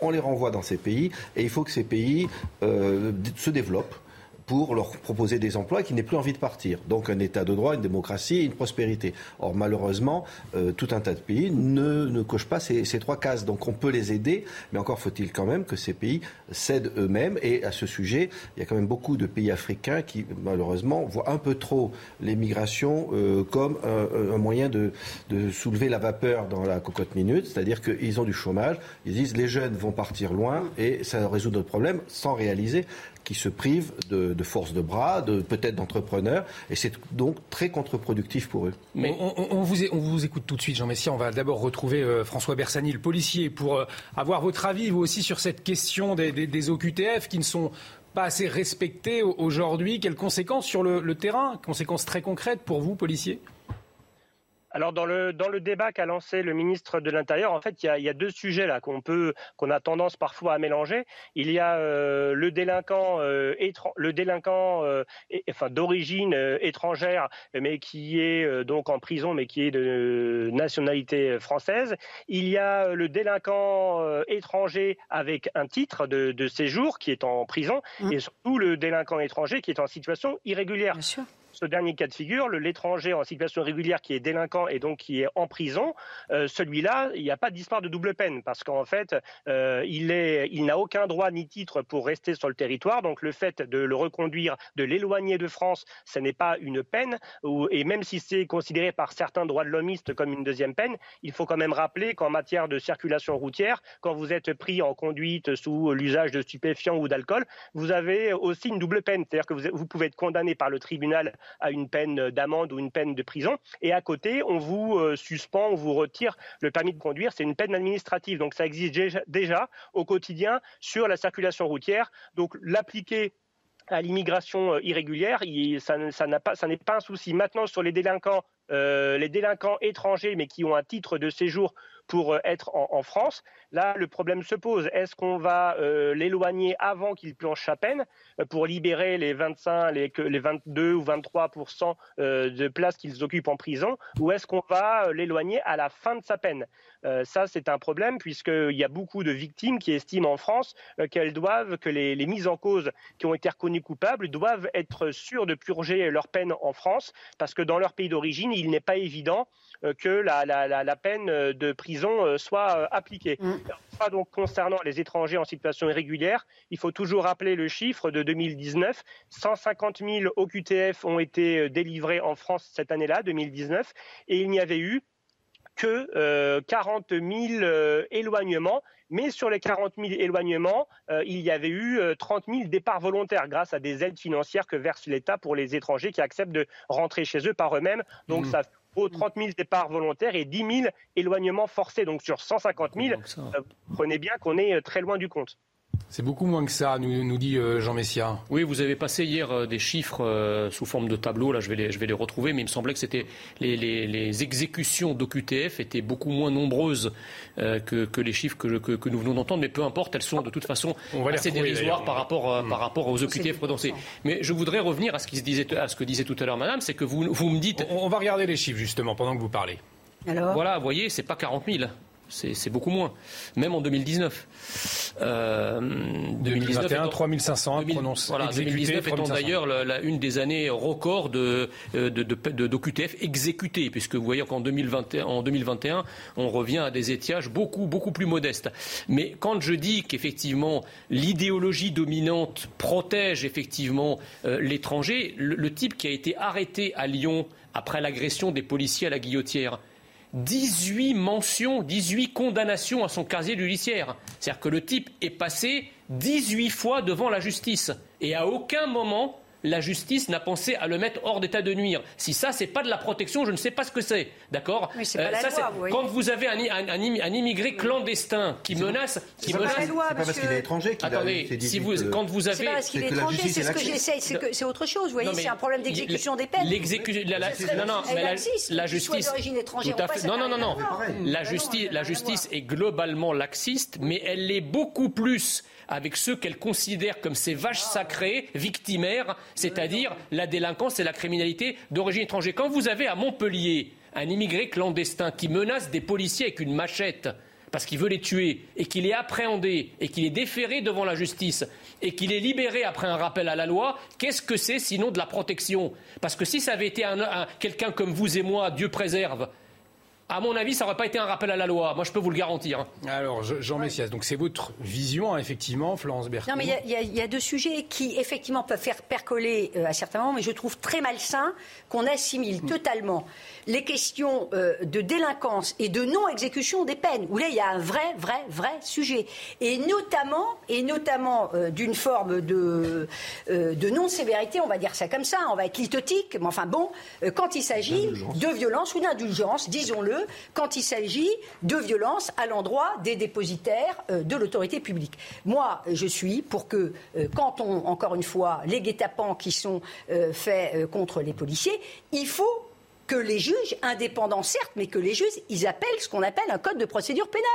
Parce que, cher monsieur, le code de procédure pénale, il a jamais dit, en fonction de votre origine, on va ou pas appliquer ah oui, mais il y a des juges qui appliquent la loi, madame. Ce que je veux vous dire, c'est pas, pas des robots, les juges. On ne peut pas, bien sûr, mais ce que je veux dire, on ne peut pas faire un procès en sorcellerie en, laissant entendre qu'il y aurait une loi, euh, qu'il y aurait euh, des mécanismes. Il y a une forme d'indulgence des juges, oui. Il y a un problème. Reconnaissez-le. Il y a un problème aujourd'hui qui est majeur. Dans l'application de la loi qui est celui de la non-exécution de certaines peines ou d'une tendance à ne pas prendre, prendre des peines euh, qui vont être légères. Exemple, euh, exemple, les réductions de peine. Moi, je trouve totalement anormal qu'on continue à appliquer des, des, réductions de peine pour des violences qui sont faites contre des policiers. Et on va continuer à en parler. Euh, ou contre, pardon, des médecins. Ou pas de la justice, justement, par rapport à ce phénomène inquiétant, les agressions de médecins qui sont de plus en plus nombreuses. On remercie François Bersani, porte-parole unité SGP Île-de-France, qui était avec nous.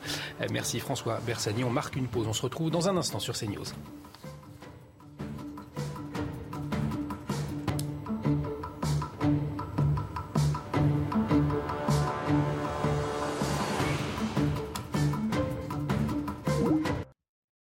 Retour sur le plateau de la belle équipe. Il est presque 15h. Nous sommes ensemble jusqu'à 17h avec comme fil rouge la situation à la Guillotière à Lyon et ses conséquences. On y reviendra à 15h30. Dans un instant, on va parler d'un autre phénomène, celui des agressions de médecins. Il est en hausse. Mais tout de suite, un point sur l'actualité avec vous, mon cher Mathieu Rio.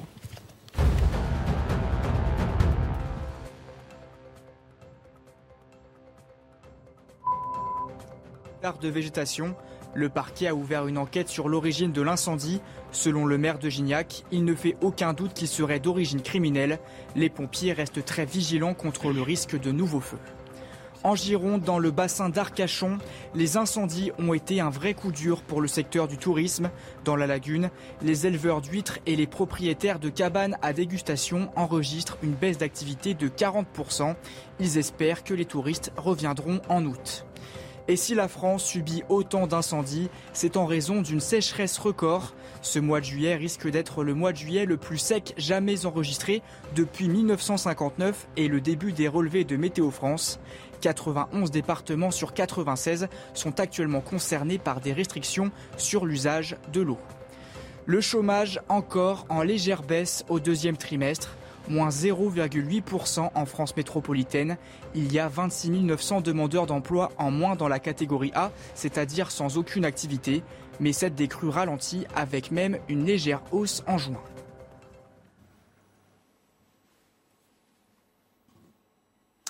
Merci euh, Mathieu. Prochain point euh, sur l'actualité, ce sera euh, à 15h30. On va donc parler maintenant d'un phénomène inquiétant, les agressions de médecins de plus en plus nombreuses. Mais tout de suite, on va faire le point en Gironde après les incendies qui ont touché plus de 20 000 hectares partis en fumée. La vie reprend peu à peu. Régine Delfour, bonjour. Alors, c'est le retour des touristes ce matin sur la dune du Pilat. Oui, Olivier, c'est le retour euh, des touristes, vous le dites, euh, sur la dune de Pilat. Cela depuis 10 euh, heures ce matin. Et ils sont vraiment venus très nombreux. Hein. On les voit depuis 5 heures. Plusieurs centaines de personnes sont là. Alors, il y a des touristes, mais il y a aussi des gens qui sont d'ici, comme Isée. Isée, bonjour. Vous êtes né à la Teste. Pourquoi vous êtes venu ici? Je suis venue ici parce que c'était vraiment important pour moi de revenir sur ma dune et euh, de voir l'ampleur des dégâts et les évaluer parce qu'avec la télé, on a vu que ça avait brûlé, mais vraiment de venir ici, ça permet de voir euh, et d'imaginer ce que c'était et ce que ça va être plus tard. Donc tout va être rasé, quoi. Avec vous, votre ami euh, Lisac, vous venez de région parisienne, c'est la première fois que vous venez sur la dune du Pilat. pourquoi vous avez aussi tenu à être là? Ben parce que c'est vrai que c'est un événement dont on parle partout et le voir de mes propres yeux, ça permet de réaliser l'ampleur de, de ce qu'on voit à la télé et ça fait vraiment un effet différent, c'est sûr.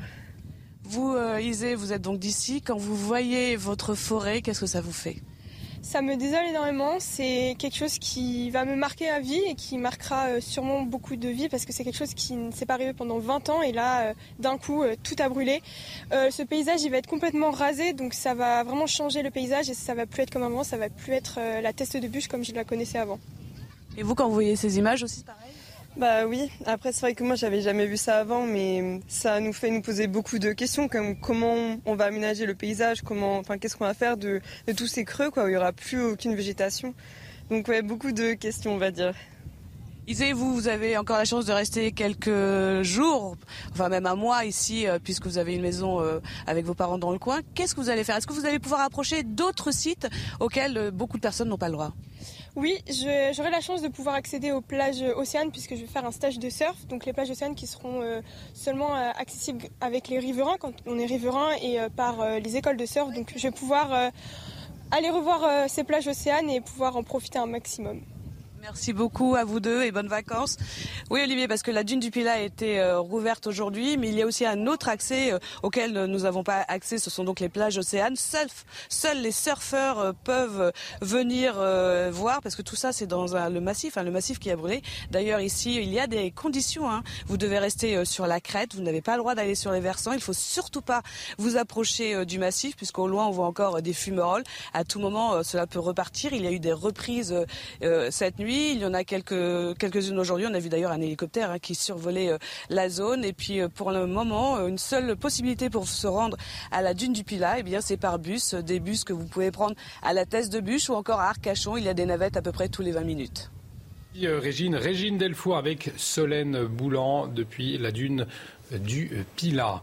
On va en venir à ces agressions de médecins qui sont en hausse. Euh, c'est ce que euh, nous révèle l'Observatoire de la sécurité des médecins qui a publié son rapport annuel euh, sur l'année 2021. Le Conseil national de l'ordre qui invite les soignants à porter plainte systématiquement pour mettre un terme à ce phénomène.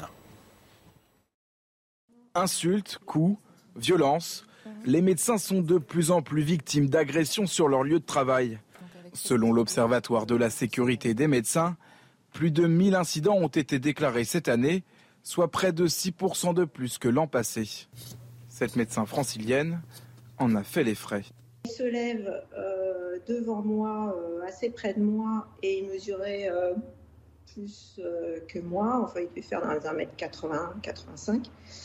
Et il s'est penché vers moi en me disant Mais soyez raisonnable. Il a eu son papier, il est sorti, j'ai tout fermé j'ai soufflé et je me suis dit, mais euh, peut-être que je ne suis pas passé loin d'un problème euh, plus compliqué. Un cas loin d'être isolé Selon la présidente de la commission Vigilance, Violence et Sécurité des médecins dans le Nord. Dans les cabinets médicaux, qu'est-ce qui se passe? Euh, Les patients parfois exigent un arrêt de travail, exigent un médicament, exige être pris à l'heure. Le médecin ne peut pas avoir de temps de retard. Alors tout de suite, d'un seul coup, quand il se passe quelque chose, un petit, un petit accro comme ça dans la consultation par rapport à une exigence particulière, à un refus du médecin, euh, quelques patients montent dans les tours.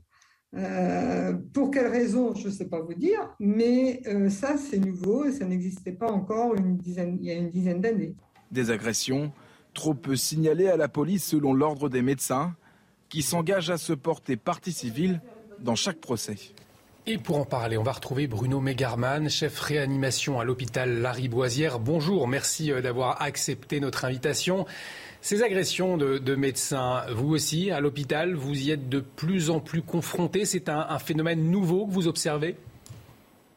Alors, ce n'est pas un phénomène nouveau. Par contre, effectivement, on observe une augmentation euh, des actes violents euh, des agressions verbales envers le personnel soignant, notamment dans les services d'urgence, souvent d'ailleurs en relation avec euh, le délai d'attente. Alors euh, évidemment, on peut parfois comprendre que certains patients, sous l'effet de médicaments, de drogues, avec des maladies qui peuvent se répercuter sur le fonctionnement cérébral, où ils peuvent perdre le sens des réalités, puissent être amenés euh, à dire des mots parfois euh, un peu violents ou des insultes. À l'inverse, évidemment, souvent, nous sommes agressés par des familles, c'est-à-dire des accompagnants qui, eux, euh, sont parfaitement sains et sont censés se maîtriser au contraire et rassurer leurs proches par contre, ils versent de l'huile sur le feu et souvent c'est à l'origine évidemment de conflits importants avec les soignants. Et ces conflits avec les soignants, ils sont relativement nouveaux, c'est quelque chose qui n'existait pas avant, il y a plusieurs années? Alors, ça a toujours existé, mais c'est vrai qu'on on voit une augmentation du nombre de cas euh, euh, d'agression euh, verbale, physique, de dégradation de matériel, de tentatives de vol. et d'ailleurs, les chiffres que vous avez donnés sont très clairement en deçà de la réalité. Chez nous, c'est quelque chose de quotidien aux urgences, à tel point que nous sommes obligés de fonctionner avec deux, trois vigiles, euh, de mettre des barricades autour de l'hôpital. L'idée d'un hôpital ouvert sur la cité est totalement euh, euh, inimaginable aujourd'hui. Et c'est vrai que, on va dire par compassion, par empathie pour, le pour les personnes que l'on soigne, on n'a pas tendance à porter plainte, même si aujourd'hui, évidemment, euh, comme euh, en médecine libérale, euh, les autorités de direction de l'hôpital nous encouragent à porter plainte, y compris pour des agressions verbales. Vous restez avec nous, Bruno Megerman. C'est vrai que ce qu'on vient d'entendre, le, fait qu'on ne puisse plus soigner sans avoir des vigiles aujourd'hui à, l'hôpital en France, bien évidemment, c'est quelque chose qui nous interpelle tous autour de, cette table. Non, mais ce qui est incroyable, si vous voulez, c'est qu'on a entendu le, le docteur nous expliquer qu'il mettait des barricades autour de, autour de l'hôpital, des barricades de protection. Mais alors, je ne comprends pas, parce que ça fait 40 ans qu'on nous explique que les frontières ne servent à rien. Donc là, en l'occurrence, ils se protègent en montant des barricades. Donc en fait, qu'est-ce qui arrive Quand on démantèle les frontières d'un pays, bah, vous rétablissez des frontières à l'intérieur du pays. On le voit d'ailleurs autour de la Tour Eiffel, autour des, institutions, etc. Ça, c'est le premier point. Oui, mais là, vous partez, du, le deuxième... du principe que attendez, euh, les, agresseurs, ça peut être des, Français de, de, de ah, toute origine. D'accord, ah, je suis d'accord avec vous, mais en tout cas, euh, en proportion, je ne sais pas si vous avez déjà mis, je ne sais pas si vous, si vous avez déjà mis les pieds dans un service d'urgence. Oui. Eh bien, euh, je peux vous dire que si vous ne voyez pas la population majoritaire qui compose les services d'urgence, c'est que vous pratiquez une cécité militante. Parce que je vais vous dire que, attendez, je ne dis pas que toutes les agressions proviennent de, populations d'origine étrangère ou étrangère, mais une grande partie d'entre elles proviennent de ces populations-là. Le, docteur le dit lui-même, il y a plusieurs années, plusieurs dizaines d'années... Il, ça venait des étrangers. Non, mais, attendez, il a dit que c'était beaucoup plus fréquent et beaucoup plus nombreux. Donc, euh, c'est en fait aucun métier, aucun métier recevant du public en France n'est épargné par l'ensauvagement. Je termine en disant que les progressistes, entre guillemets, nous expliquent depuis des années que, euh, en fait, certaines populations s'en prennent aux forces de l'ordre, parce que vous comprenez, c'est de la provocation.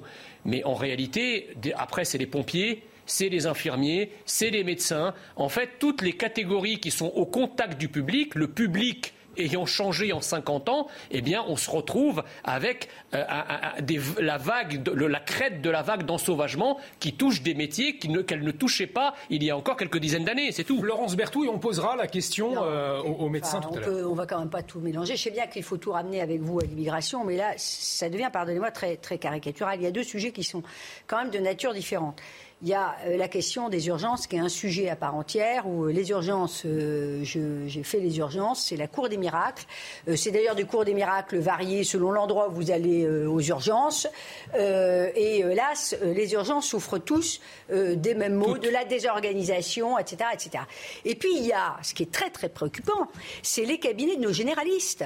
Jamais on voyait ça avant, des généralistes dans tous les quartiers. Alors évidemment, il y a les banlieues difficiles. Ça, c'est vrai, ou c'est un vrai sujet parce que quand il y a la drogue, etc., euh, on arrive drogué. Bon, et, on a euh, des médecins, euh, des médecins qui sont obligés, qui laissent la porte ouverte, qui ne prennent jamais un patient qui va arriver euh, en fin de consultation et qui n'a pas été mis euh, sur le carnet parce qu'ils savent qu'il y a euh, des risques. ils essayent de plus en plus d'avoir un proche aussi qui va être là dans le cabinet. Enfin, c'est totalement extravagant. Tout ça va de pair avec une réduction assez conséquente des généralistes dans euh, bah, partout d'ailleurs, pas que dans les grandes villes, mais dans les grandes villes aussi. Si vous regardez la carte, si vous regardez la carte euh, des sur Paris, vous verrez qu'il y a une réduction des généralistes. Moi, je, les fréquente vraiment beaucoup parce que surtout, pardon, ça a été un des effets positifs de la crise Covid. Ils sont venus s'installer dans euh, ma mairie pour faire un centre Covid. Et ils racontent. On rêver. ben, on ne croit pas rêver, c'est ce que je vis, monsieur. Non, non, mais vous, êtes en train de dire que les médecins sont agressés parce qu'ils sont moins nombreux. Je vois pas le rapport, en mais c'est pas du tout ce que je dis. Je, vous dis Là, ça porte sur les agressions de médecins. C'est quoi la cause de ces agressions En plus, attendez, je voudrais juste terminer, si vous permettez. Je vous dis juste que ce métier est en train de devenir tellement difficile qu'on a une réduction aussi du nombre de généralistes. Ça, c'est la courbe des momèdes. Rapport avec les agressions Oui, bien sûr. Enfin, je, je dis aussi le fait d'être un métier difficile, où on est de plus en plus euh, agressé, eh bien, euh, on a euh, des généralistes qui ne veulent pas s'installer de manière indépendante dans des cabinets parce qu'il y a tout ça.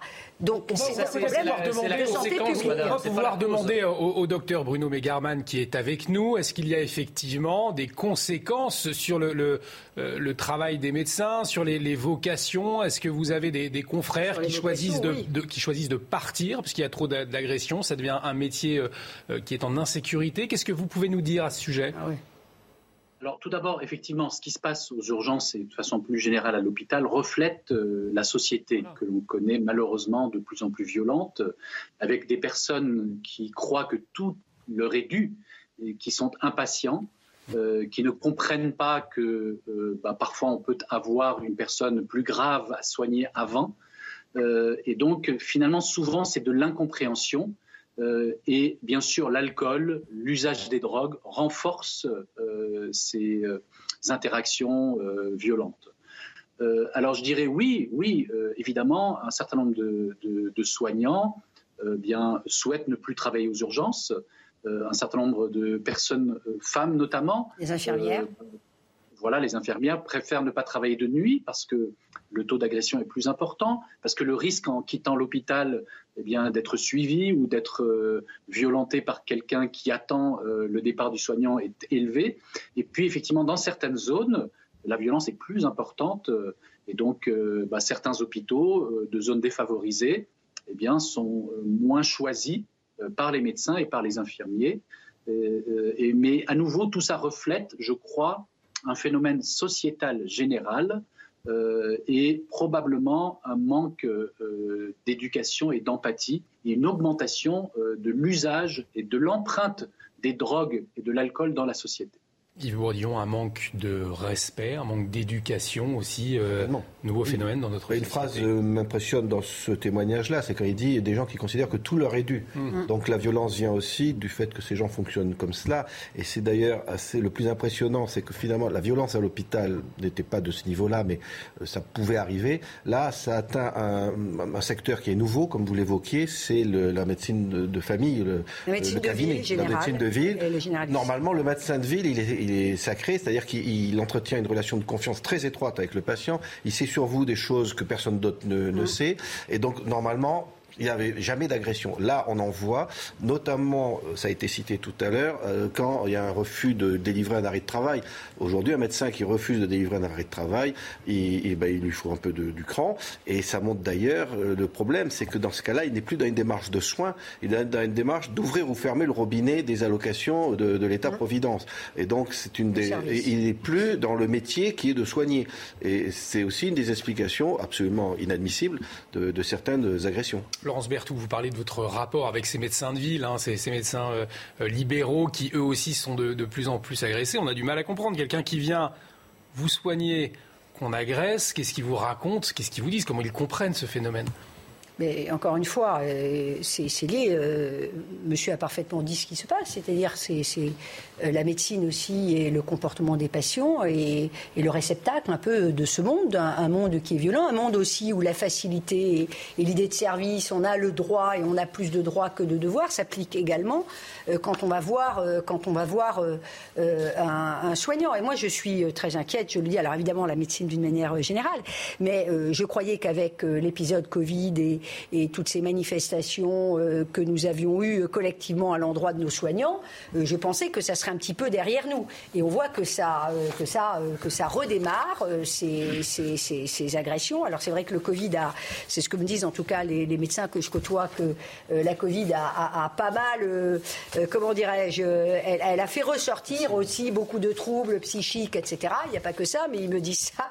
Ils me disent que vraiment ça n'a pas, facilité, euh, les choses. Puis il y a les conditions aussi d'exercice de, de, de, ce métier. C'est ambigu, ça instaurait des relations quand même ambiguës, parce que d'un côté on applaudissait les soignants à 20 h vous vous souvenez, et ensuite ceux qui refusent de se faire vacciner sont virés.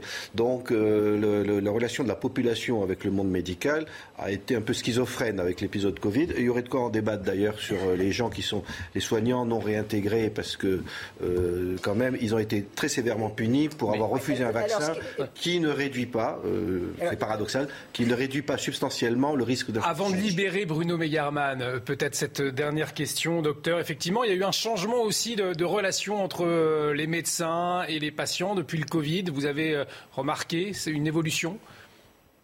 Peut lui donner le profil des agresseurs aussi Effectivement, euh, on va dire autant au cours de la première euh, vague, en raison de la peur, euh, on va dire, il y avait une confiance qui s'est installée dans le corps médical et on, sentait que la population attendait de comprendre ce qui se passe, attendait les recommandations. et à ce point-là, même pour nous, l'exercice médical était une expérience humaine très intéressante et très enrichissante. Ensuite, par la suite, euh, il y a eu le, vaccin et à partir de là, un doute s'est installé. Euh, certains ont, laissé penser que nous étions achetés par l'industrie pharmaceutique et effectivement, euh, des antivax ont laissé penser que le vaccin n'était pas efficace, ne protégeait pas, et nous avons été menacés. Moi-même, j'ai reçu des tas de lettres, d'emails, de coups de fil. J'ai même reçu une balle de fusil, pour vous dire par courrier, avec euh, la menace euh, de me mettre la balle entre les deux yeux si je n'arrêtais pas de communiquer sur le ah vaccin. Vous voyez, c'est allé jusque-là. Euh, mais malgré tout, je pense que nous exerçons une des plus belles professions au monde. Nous avons des satisfactions quotidiennes et même si nous devons faire fi de ces difficultés actuelles, ça reste un métier de passion. Comment est-ce qu'on peut. Euh, quelle solution finalement pour faire ça à ces, à ces agressions Avant que Jean Messia voulait vous, vous, interpeller, il me semble. Oui, tout à fait.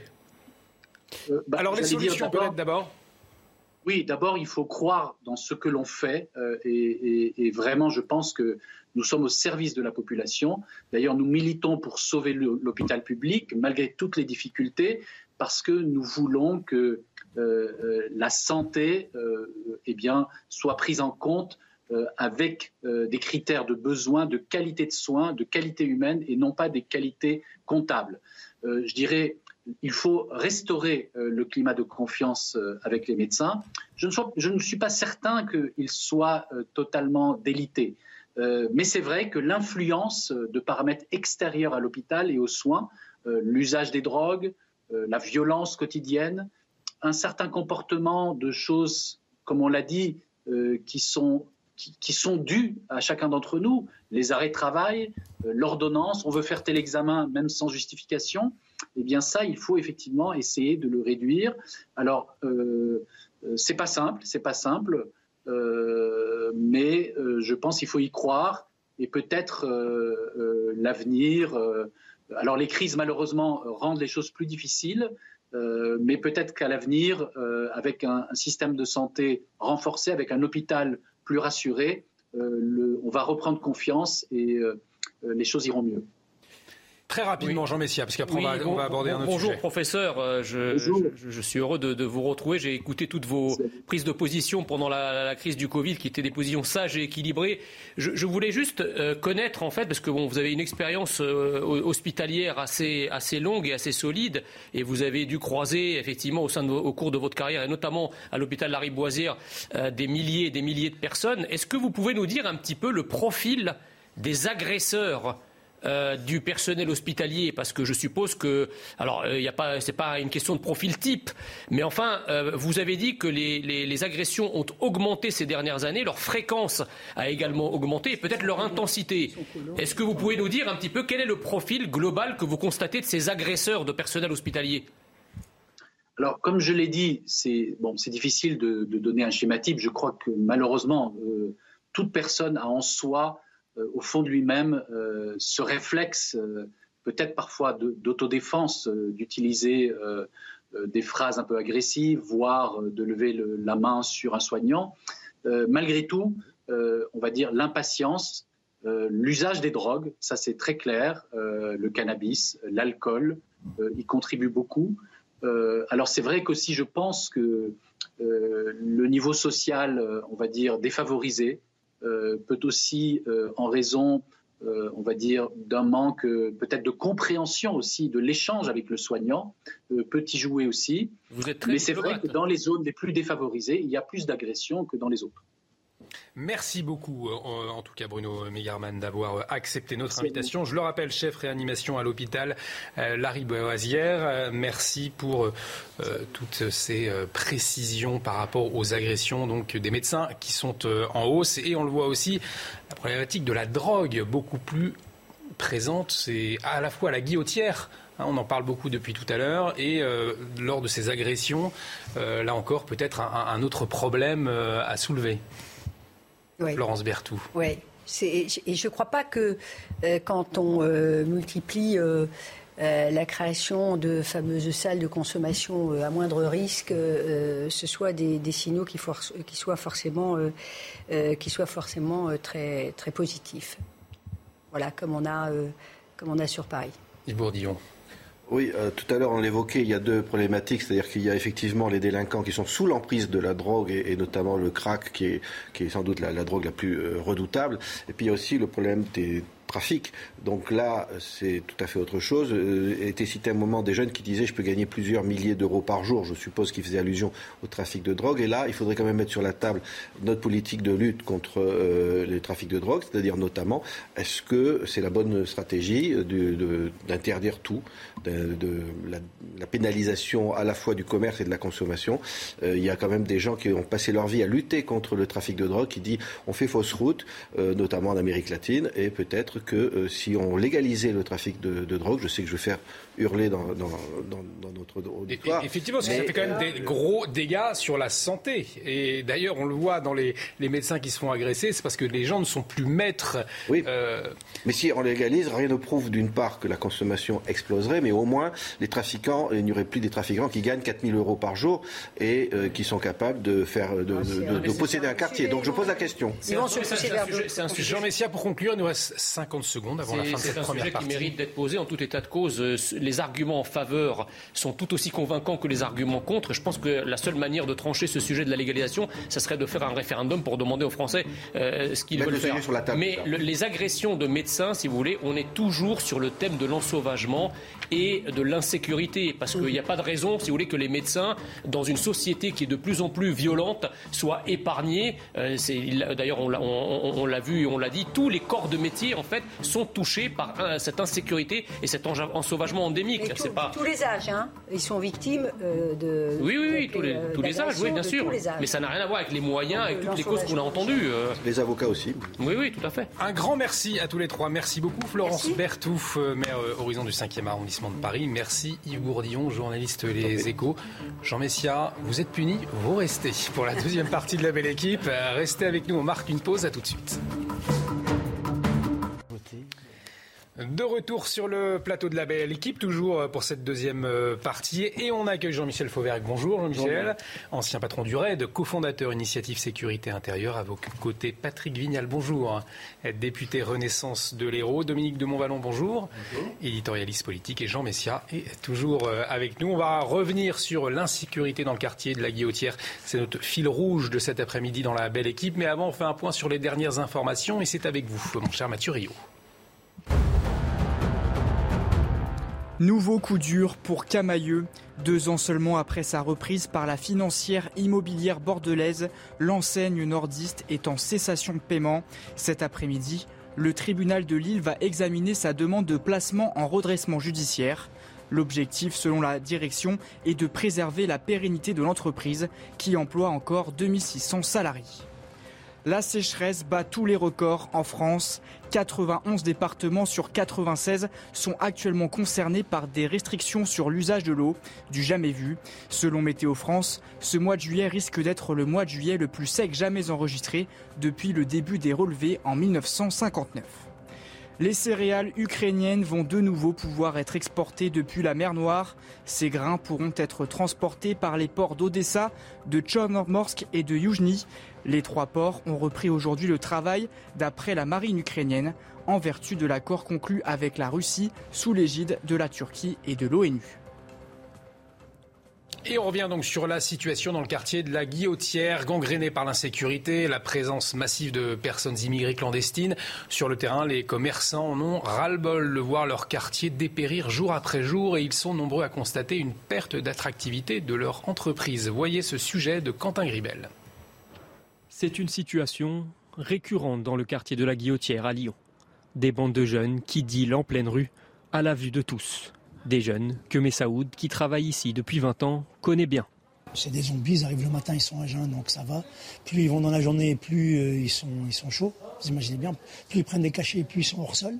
Puis après, euh, c'est des bombes humaines, avec tout ce que ça peut engendrer. Des bombes humaines qui terrorisent le quartier. Vol par ruse, arrachage de chaînes, violence, agression, euh, horde sauvage. Et bon, on en a marre, hein. c'est trop, quoi. À un moment, on n'en peut plus, quoi. Avant, c'était épisodique, maintenant, c'est tous les jours. Alors, dans le secteur, les commerces sont de plus en plus déserts, d'après ce fleuriste, installé à la Guillotière depuis 40 ans. Tous mes collègues ici sont en train de crever, hein. je vous dis franchement, c'est le mot, en train de crever. Hein. On se retrouve dans une situation qui est gravissime et qui euh, nous oblige bah, à aller, euh, disons, au travail avec euh, la boule au ventre. Pour rétablir l'ordre, une partie de la CRS 8 a été déployée dans le quartier une compagnie dédiée spécialement aux troubles graves à l'ordre public et aux violences urbaines. Et on va retrouver Béatrice de Monti, conseillère municipale du 3e arrondissement de Lyon. Bonjour, merci euh, d'avoir accepté notre invitation. Euh, je le précise, vous étiez candidate d'ailleurs euh, aux législatives dans ce fameux quartier de la Guillotière. On a vu ce reportage et ces mots très forts ce commerçant. Tous mes collègues ici sont en train de crever des commerçants finalement qu'on n'entendait pas, qui souffraient de la situation en silence. Hein. on a ce sentiment-là. Tant qu'une affaire n'est pas médiatisée, rien ne bouge en France? Oui, c'est ce qui est un peu euh, agaçant. C'est vrai que nous, on alerte la municipalité de la ville de Lyon depuis deux ans maintenant sur cette situation qui se dégrade semaine après semaine. Euh, c'est pas uniquement d'ailleurs la guillotière qui est montrée à la une des journaux euh, régulièrement. C'est une situation générale à Lyon. Euh, plus de saleté, plus d'incivilité. Euh, ça fait des mois, je vous dis qu'à chaque conseil municipal, j'interpelle le maire de Lyon et euh, je sens, comme pas mal d'ailleurs d'habitants ou de même de collectifs d'habitants, qu'il y a une certaine lassitude à ne pas se sentir écouté et entendu. Le maire de Lyon le rappelle, Grégory Doucet. Nous l'avons sollicité, euh, bien évidemment, pour euh, qu'il puisse répondre en direct euh, sur CNews, puisque depuis quelques jours, eh l'inaction en matière de sécurité des mairies écologistes, elle est pointée du doigt. mais cette situation dans la guillotière, elle ne date pas d'hier, cela fait des années, donc finalement, tous responsables oui, la Guillotière, c'est un quartier populaire historiquement. C'est un quartier multiculturel. Mais aujourd'hui, ce sont des coups de couteau, ce sont des coups de mortier, ce sont des bagarres. Et ça, ce n'était pas le cas précédemment. Il y a vraiment une escalade de la violence dans ce quartier. Je vous propose d'écouter euh, maintenant le, témoignage d'une habitante de la Guillotière euh, qui témoigne d'ailleurs à, visage caché. On l'écoute. En tant que fille, c'est pas du tout rassurant de passer à la Guillotière. Si on peut éviter, quitte à faire 10-15 euh, minutes de plus euh, pour euh, s'éloigner de la guillotière pour le changement, je le fais. Et je sais que j'ai beaucoup de copines qui le font également. La guillotière, c'est donc un, quartier qu'on évite. Précisément plus les femmes d'ailleurs c'est quels, sont les, dangers très concrètement quand on passe dans ce quartier? Bah, il y a très peu de femmes aujourd'hui à la Guillotière. Il y a même des écoles qui sont pas très loin, à 200 mètres de la place euh, euh, Gabriel Péry, qui ont même demandé à avoir des cours en, visio à partir de 20h le soir, tellement les étudiants euh, n'ont plus le courage de traverser la place Gabriel Péry en sortant de cours. Ça, c'était un appel il y a quelques mois déjà. donc oui, c'est un quartier dans lequel moi je suis mère de famille, mes enfants ne traversent plus ce quartier. Et comme vous l'avez entendu des habitants, au moment où Grégory Doucet a a pris le, est devenu euh, maire de Lyon, il a d'abord lancé une grande consultation. Pendant un an, euh, il a consulté les habitants, consultation à laquelle nous, élus, on n'était bien évidemment pas invités. Il a fait une restitution un an plus tard en nous expliquant qu'il allait faire de la prévention, que ça allait être un quartier avec des images complètement bisounours affichées à l'écran euh, de maman avec des poussettes, avec des vélos, etc. Deux ans plus tard, ça n'a rien changé. Ils ont inauguré la semaine, il y a un mois, une maison du projet. Par curiosité, je vous invite à y aller. Elle était fermée hier matin, elle était fermée hier après-midi. Tout ça, c'est pour faire de la soi-disant prévention. Aujourd'hui, nous, ce qu'on demande, c'est de la présence policière, c'est de l'investissement dans ce quartier, c'est présence des policiers, c'est propreté, euh, c'est euh, euh, vidéo-verbalisation, enfin tous les moyens qui sont à notre portée et qu'il faut mettre en place maintenant de façon urgente pour à nouveau redonner confiance aux habitants et qu'ils se sentent écoutés. Béatrice de Monti, vous, restez avec nous. On va réagir autour de ce plateau. Jean-Michel Fauvergue, faire de la prévention aujourd'hui dans un quartier comme la Guillotière, faire des, maisons, euh, maisons du projet ou ce type d'initiative, ça ne sert plus à rien. C'est trop tard maintenant. Vous avez, Olivier, vous avez exactement dit le terme. C'est trop tard. Mais la prévention, c'est intéressant.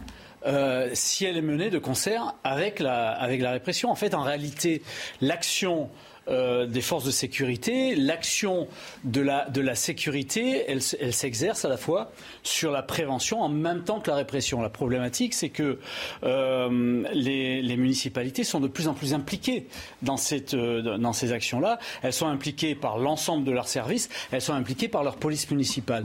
La police municipale à Lyon est une police municipale importante. Euh, aujourd'hui, euh, on ne la voit que très peu, ou on l'a vu très peu euh, patrouiller dans, ce quartier-là. Ce qu'on voit actuellement, c'est les, les, renforts de l'État, ce sont des CRS qui sont, qui sont déployés. Or, la sécurité, elle se veut globale. D'ailleurs, nous avons apporté une, loi de, ce, euh, euh, qui avait ce titre-là. Il y a un continuum de sécurité qui se fait à la fois avec l'État et avec les polices municipales, mais aussi avec toutes euh, les, tous les manettes que, dont dispose la, municipalité là-dessus, les manettes de prévention. Mais avant de faire la prévention, maintenant dans ce quartier-là, qui n'est plus un quartier dans lequel on peut faire partir les marchands de stupes, si l'on ne fait pas des actions, euh, des actions euh, viriles et, et, costauds, euh, il, va ça, ça marche qu'un temps, parce que les opérations coup de poing, il y en a eu 700. Oui, oui, oui bien sûr. Donc c'est momentané. mais, mais c'est ce que je vous, c'est ce que je vous expliquais, c'est-à-dire effectivement, il faut reprendre le quartier. Pour reprendre le quartier, il faut faire de la présence, mm. et ensuite cette présence, elle doit être pérenne, mais pas forcément hyper déployée, mais avec des, des, des, des, des gens de la police municipale et là, reprendre les actions, effectivement, de prévention, d'aménagement du quartier, il n'y a pas que la prévention, d'éclairage la nuit, de, de, paysage urbain, de végétalisation. en fait, la sécurité, c'est quelque chose de global. Parce qu'il y a aussi cette spécificité, on en parlait tout à l'heure avec Jean Messia, c'est que ce quartier de la Guillotière, il est en plein centre de Lyon. Ça aussi, c'est nouveau. Écoutez, d'abord, je regrette que mon collègue euh, Jean-Michel ne soit plus parlementaire parce qu'il savait de quoi il parlait. Euh, je crois qu'on en a parlé il n'y a pas longtemps sur ce plateau. On a un vrai débat sur la sécurité en France. Toutes les grandes villes sont gangrénées. Le constat, c'est quoi? Dans le cas de la Guillotière, je suis venu à Lyon, je le dis à ma collègue élue, je suis venu faire un travail sur une mission de médiation. Mais c'est pas la médiation bisounours. Là, aujourd'hui, à la guillotière. On entend un peu bisounours, c'est vrai. Quand on entend médiation, on entend bisounours. ça. Et je vous enverrai mon rapport. Là, il faut taper fort. Il faut des flics, là. Il faut des juges. Là, il faut faire en sorte que les plus caïds du quartier, on puisse interpeller. Mais vous savez, après, et Jean-Michel disait fortement bien, une fois que vous avez mis que des policiers, ou alors il faut qu'il y ait des policiers à chaque rond-point. Après, il y a un triptyque, éducation. Quand vous avez des parents qui ne s'occupent pas de leurs gamins, à un moment donné, il faut bien poser la réflexion. Après, il y a la prévention et après, il y a la répression. Et aujourd'hui, je prends le cas de la ville de Montpellier, il y a des territoires en très grande difficulté. Et donc, la sécurité, c'est pas que la police que vous voyez marquée derrière, c'est les services sociaux, c'est la PPJ, c'est la prison, c'est la justice c'est une chaîne, police municipale, police nationale, gendarmerie, sécurité privée qui arrive de plus en plus sur le marché, et le citoyen avec les collectifs. Et vous voyez, quand je vois ces commerçants, ça me rappelle moi quand je fais le tour de France où ils m'ont dit, Monsieur Vignal, vous nous abandonnez. Et donc, à la fois, il faut taper fort, et à la fois, il faut construire un modèle de société.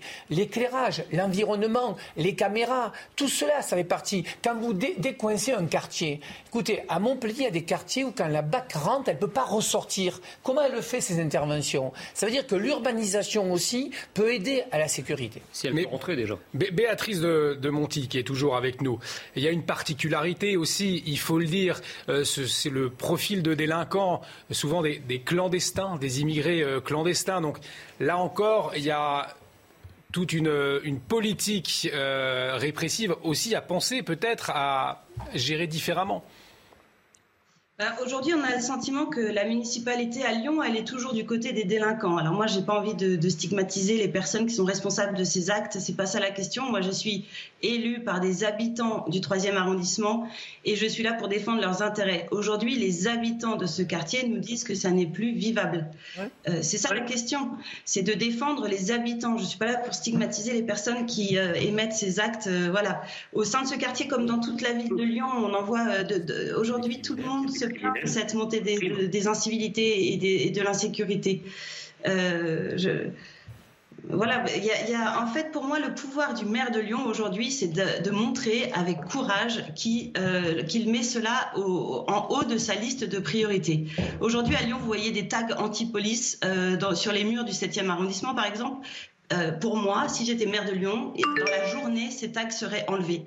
Là, il y a un laisser-aller. On laisse planer un sentiment que euh, on a le droit, Lyon, aujourd'hui, d'être anti-police. Eh ben non.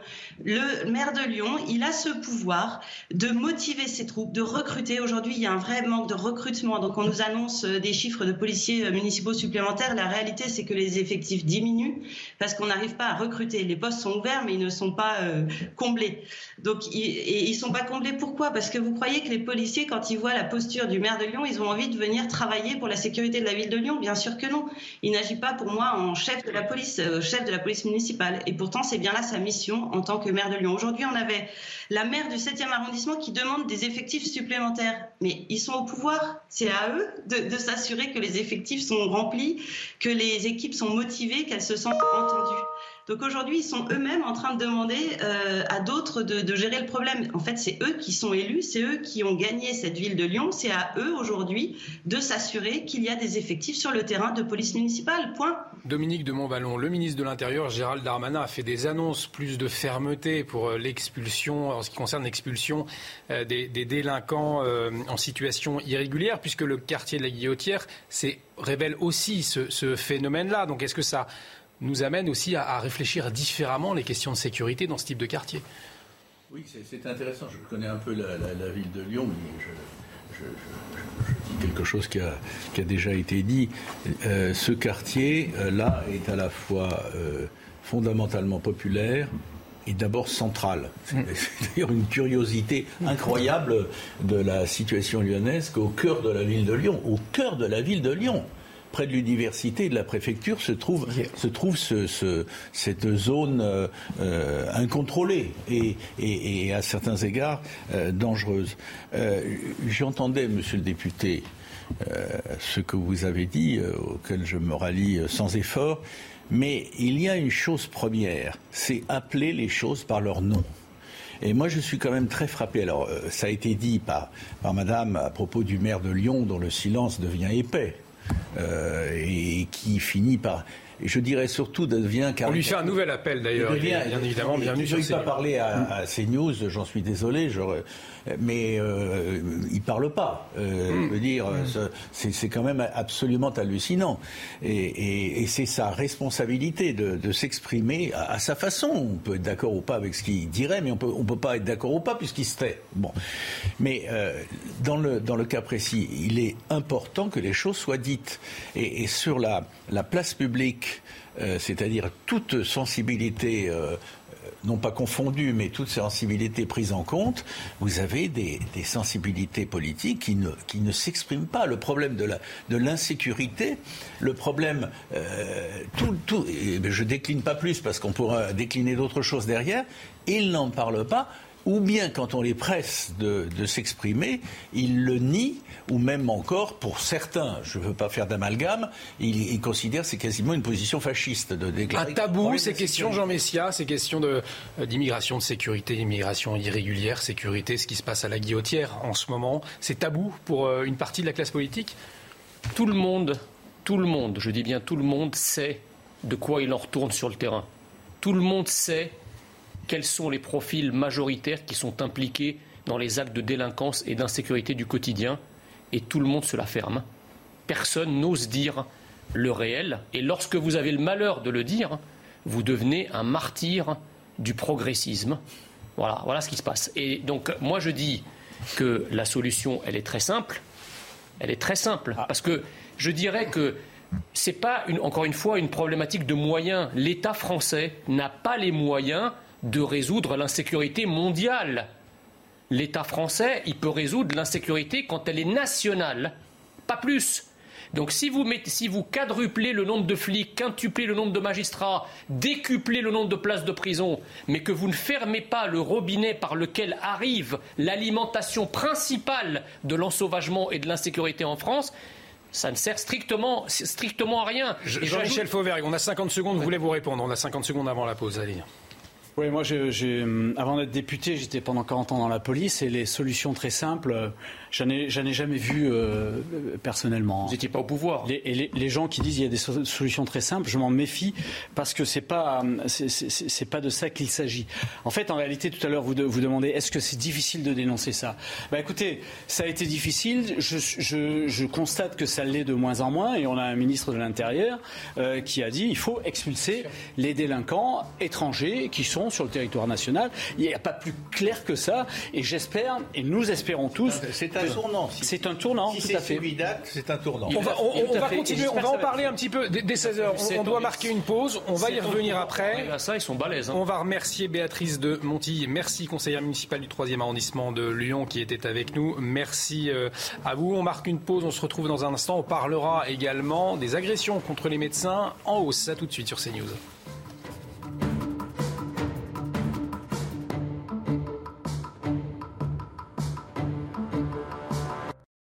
Retour sur le plateau de la belle équipe, bienvenue si vous nous rejoignez. Nous sommes toujours avec Jean-Michel Fauvergue, avec Patrick Vignal, Dominique de Montvalon et Jean Messia. On continue de parler de la situation dans le quartier de la Guillotière et de ses conséquences dans un instant.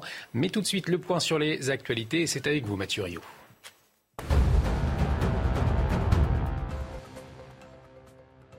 D'un site iconique.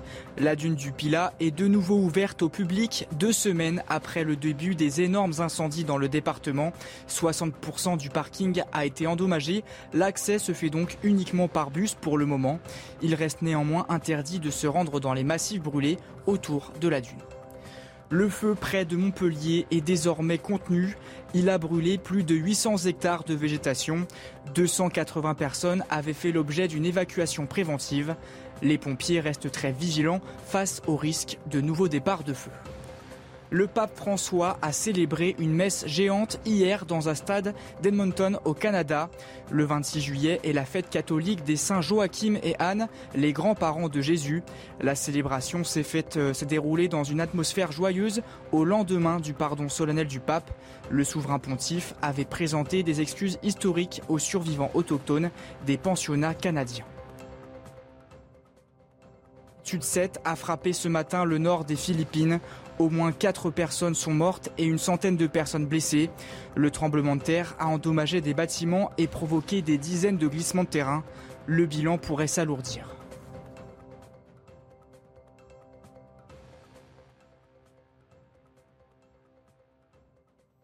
Prochain point sur l'actualité avec Mathieu Rio, ce sera à 16h30. Place au débat tout de suite, mais avant on va faire euh, le point sur les incendies. Après la Gironde, c'est l'Hérault qui a été euh, touché hier à 20 km de Montpellier.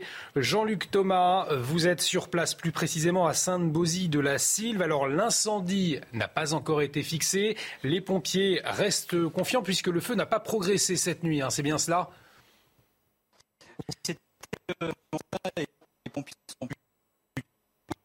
Voilà, on a un problème de, liaison avec Jean-Luc Thomas. On, vous rappelle pour que vous nous teniez au courant euh, de la situation sur place dans l'Hérault. On va continuer à parler donc de la situation de la guillotière à Lyon et, de ses conséquences. Avant d'ouvrir le, débat, on va écouter Jordan Bardella sur la question. C'était euh, l'invité, il était l'invité d'Eliott Deval ce matin.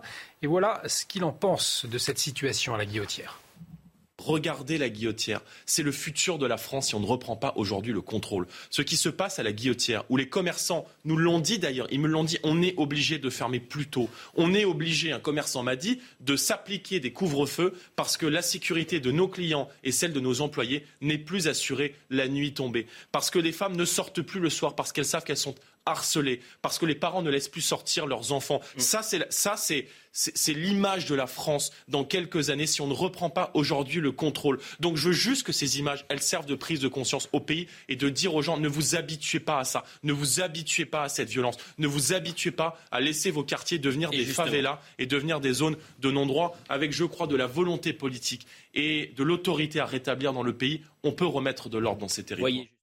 Patrick Vignal, aujourd'hui c'est donc la guillotière dans le centre de Lyon qui est touchée. Ça pourrait être toute la France finalement, c'est vers là qu'on se dirige. C'est ce que pense en tout cas Jordan Bardella. Alors si vous permettez, je voudrais penser d'abord aux sapeurs-pompiers, aux policiers municipaux nationaux sur les feux. 1000 hectares ont brûlé aux alentours de chez moi et avec le député le NUP, Sébastien Rome de la 4e, on se tient au courant des événements. Je crois que c'est important de le préciser. Après, moi je l'ai dit en, en préambule, oui, il y a beaucoup de quartiers en très très grande difficulté. Mais quand vous parlez de quartiers en grande difficulté, ce sont des ghettos il y a les ghettos de pauvres et les ghettos de riches. On a fait en sorte, en fait, de mettre les mêmes personnes dans un système. C'est le cas à la guillotière, mais c'est le cas dans beaucoup de quartiers en France. Donc, pour réussir, c'est pas en disant, comme Monsieur le Président, c'est la faute des immigrés. Je vous fais le pari que les gamins qui arrachent les chaînes, ceux-là, je vous fais le pari qu'ils sont français. Par contre, ce sont des délinquants. Et je pense que je salue le travail et le binôme de Darmanin et de Dupont-Moretti. On a un garde des Sceaux un ministre de l'Intérieur qui s'entende très bien. Il faut des magistrats supplémentaires. Quand quelqu'un fait quelque chose, il faut qu'il soit puni on n'a pas de souci avec ça. Je pense que mon collègue partage ça. Après, si vous voulez, le vrai débat encore, on y revient. C'est pas en disant c'est la faute de l'immigration, c'est la faute à ces petits cons qui nous emmerdent tous les jours. Voilà, c'est ça le vrai débat. Et une fois qu'on a posé ce débat, c'est comment on fait avec aussi de l'éducation. Vous savez, moi j'ai fait le tour de France des villes. Il y a des gamins de 12 ans qui chouffent. Vous savez ce que c'est chouffer Entre 150 et 200 euros. Ils ont 12 ans, ces gamins. Hmm. Si on n'est pas capable de sanctionner les parents et de mettre ces gamins dans un rôle éducatif. Et quand ils n'ont pas de famille, s'en occuper. J'ai des familles qui m'écrivent me disant Mettez mon fils en prison, 12 ans, je ne peux pas m'en occuper. Donc vous voyez que la sécurité, ce n'est pas que la police, c'est toute une chaîne d'union. C'est que comme ça qu'on s'en sortira. Et je laisse les bonimenteurs nous expliquer que c'est que la faute de l'immigration. Jean il y a plus de mixité au fond dans ces, quartiers en, mélangeant les, catégories socio-professionnelles. Ça pourrait être une solution pour empêcher ce, ce type de ghettoisation de certains quartiers? Bah, Si c'était une solution, les gens qui, sont au pouvoir euh, emménageraient immédiatement dans ces quartiers pour euh, donner l'exemple de la mixité. Or, ils ne le font jamais. Ils laissent ça au petit peuple qui, lui, euh, est sommé de se mélanger et, sommé, en quelque sorte, de vivre une mixité qu'ils se refusent à eux-mêmes. Ça, c'est une chose. La deuxième chose, je n'ai absolument pas prétendu, comme certains bonimenteurs l'affirment sur ce plateau, euh, que, que c'était l'immigration qui était responsable de l'ensemble de nos malheurs. D'abord, l'immigration. journée à le dire, L'immigration, pas du tout. L'immigration n'est pas un phénomène monolithique. Je, prends toujours la précaution de dire certaines immigrations. Je ne crois pas que, par exemple, les chrétiens d'Orient ou l'immigration asiatique ou ah, euh, les pieds noirs ou les, ou, les, ou, les, ou les juifs du Maghreb, etc., ça pose pas de problème. On sait tous que parmi ces immigrations, y compris l'immigration maghrébine et l'immigration subsaharienne, il y a des tas de gens formidables qui se sont intégrés, qui ont fait l'effort de s'assimiler, qui travaillent, qui payent leurs impôts. Il n'y a aucun sujet là-dessus. Je dis juste qu'en fait, l'État, de par son laxisme et parce qu'il ne tombe pas avec une main de fer sur la composante assez importante dans ces, dans ces immigrations qui fout le bordel, eh bien c'est l'État, de par son laxisme, qui jette l'amalgame sur l'ensemble des immigrations. Parce que quand l'État mettra hors d'état de nuire ces éléments dans ces immigrations qui pourrissent la guillotière et qui pourrissent des tas de quartiers en France, à ce moment-là, nous pourrons entamer un vivre ensemble tranquille. Pour l'instant, ça n'est pas le cas. et la troisième chose que je voulais dire, c'est que vous pouvez toujours euh, euh, fustiger les solutions simples en attendant le bordel auquel on assiste en France. C'est le résultat des politiques compliquées, puisque vous fustigez la simplicité, les politiques compliquées que l'on mène depuis tant d'années. S'il faut des années, des mois, des années, voire des décennies pour comprendre que des immigrés qui arrivent de manière clandestine ou même qui arrivent de manière légale et qu'ils se permettent de commettre des actes de délinquance ou de criminalité sur notre territoire doivent être virés manu militari à l'instant où leur identité est connue, où ils sont appréhendés, évidemment que là, euh, on, est responsable d'une certaine façon de la situation dans laquelle on est. Mais cette situation ne tombe pas du ciel. Elle est encore une fois le résultat de politiques voulues assumées d'une immigration massive, délirante et d'un laxisme judiciaire qui maintenant commence à être dénoncé, mais maintenant seulement, après des années d'inaction. Patrick Vignal, vous répondez, Jean-Michel Fauvert. juste une chose. Je pourrais être d'accord avec vous pour la première partie de votre intervention. On a fait de l'entre-soi l'entre-soi des pauvres, l'entre-soi des riches. J'assume mes propos et je suis un homme de gauche. C'est très compliqué la mixité dans le territoire. C'est de plus en plus compliqué. Moi, il y a des gens qui me disent je ne veux pas tel quartier de Montpellier parce qu'il n'y a pas de mixité. Comment on règle ça? On ne peut pas obliger les gens à habiter dans un territoire. Par contre, on peut ouvrir ces quartiers, on peut ouvrir ce territoire. Il faut qu'on arrête de faire l'école, et je l'ai fait ces erreurs, la salle de boxe, la maison pour tous au bas du territoire. Il faut donner les clés de la ville. Il faut que les gens puissent voyager. Il faut qu'on puisse mélanger nos enfants pour qu'ils se reconnaissent. Il faut qu'ils se connaissent. Ça, c'est une première partie. Après, cher monsieur, je suis désolé. Vous devriez suivre l'actualité. Parce que le ministre de l'Intérieur, on est en train de réfléchir, suite à la loi de Jean-Michel Faugère sur la sécurité globale, il faut il faut qu'on puisse avoir des outils supplémentaires. Je l'assume. Quelqu'un qui est sur le territoire et qui est là, qui ne doit pas y être et qui est un délinquant, il doit dégager. Mais quand j'ai dit ça, je vais faire plaisir à une partie de votre population qui vote pour vous. Mais après, il faut des accords internationaux. je vous assure. Il faut des accords internationaux. Vous le savez très bien. arrêtez de dire des bêtises. vous le savez très bien. Arrêtez de dire des bêtises. En Allemagne, en Allemagne, vous vendez une soupe qui n'existe pas. Monsieur Vignal, chacun son tour parce qu'on ne s'entend plus sinon. Monsieur le député, Jean-Michel Fauvert veut intervenir 70% des OQTF sont exécutés. En Allemagne, 70% des EQTF sont exécutés. Ils ont exactement le même type d'immigration, peut-être à, l'exception des Turcs, que nous. Comment ils font? Pourquoi eux y arrivent et nous on n'y arrive pas? Est-ce que la France est une moins grande puissance que l'Allemagne? Est-ce que la France est une moins grande puissance diplomatique que l'Allemagne? Non, c'est une question de volonté politique. Nous avons effectivement des élites françaises qui sont pétries d'une idéologie mortifère, qui refusent d'agir. Allez, Jean-Michel Fauvergue. Ouais, histoire de calmer un peu les débats, parce que je vois que Jean Messia s'excite. Pas du tout. Euh, je suis passionné, c'est pas pareil. Il faut, il faut jamais s'exciter sur des, sur, sur des problèmes de ce type-là. Il faut, et, il faut raisonner, raisonner effectivement sur les, euh, avec, les, les, bons arguments. Je pense que le dogme n'a rien à faire dans ce domaine-là. Et on a trop souvent une, ethnie, une ethnicisation euh, des débats, une ethnicisation du côté de l'extrême droite par les, les, les auteurs des infractions du côté de l'extrême gauche, c'est exactement le contraire d'ailleurs.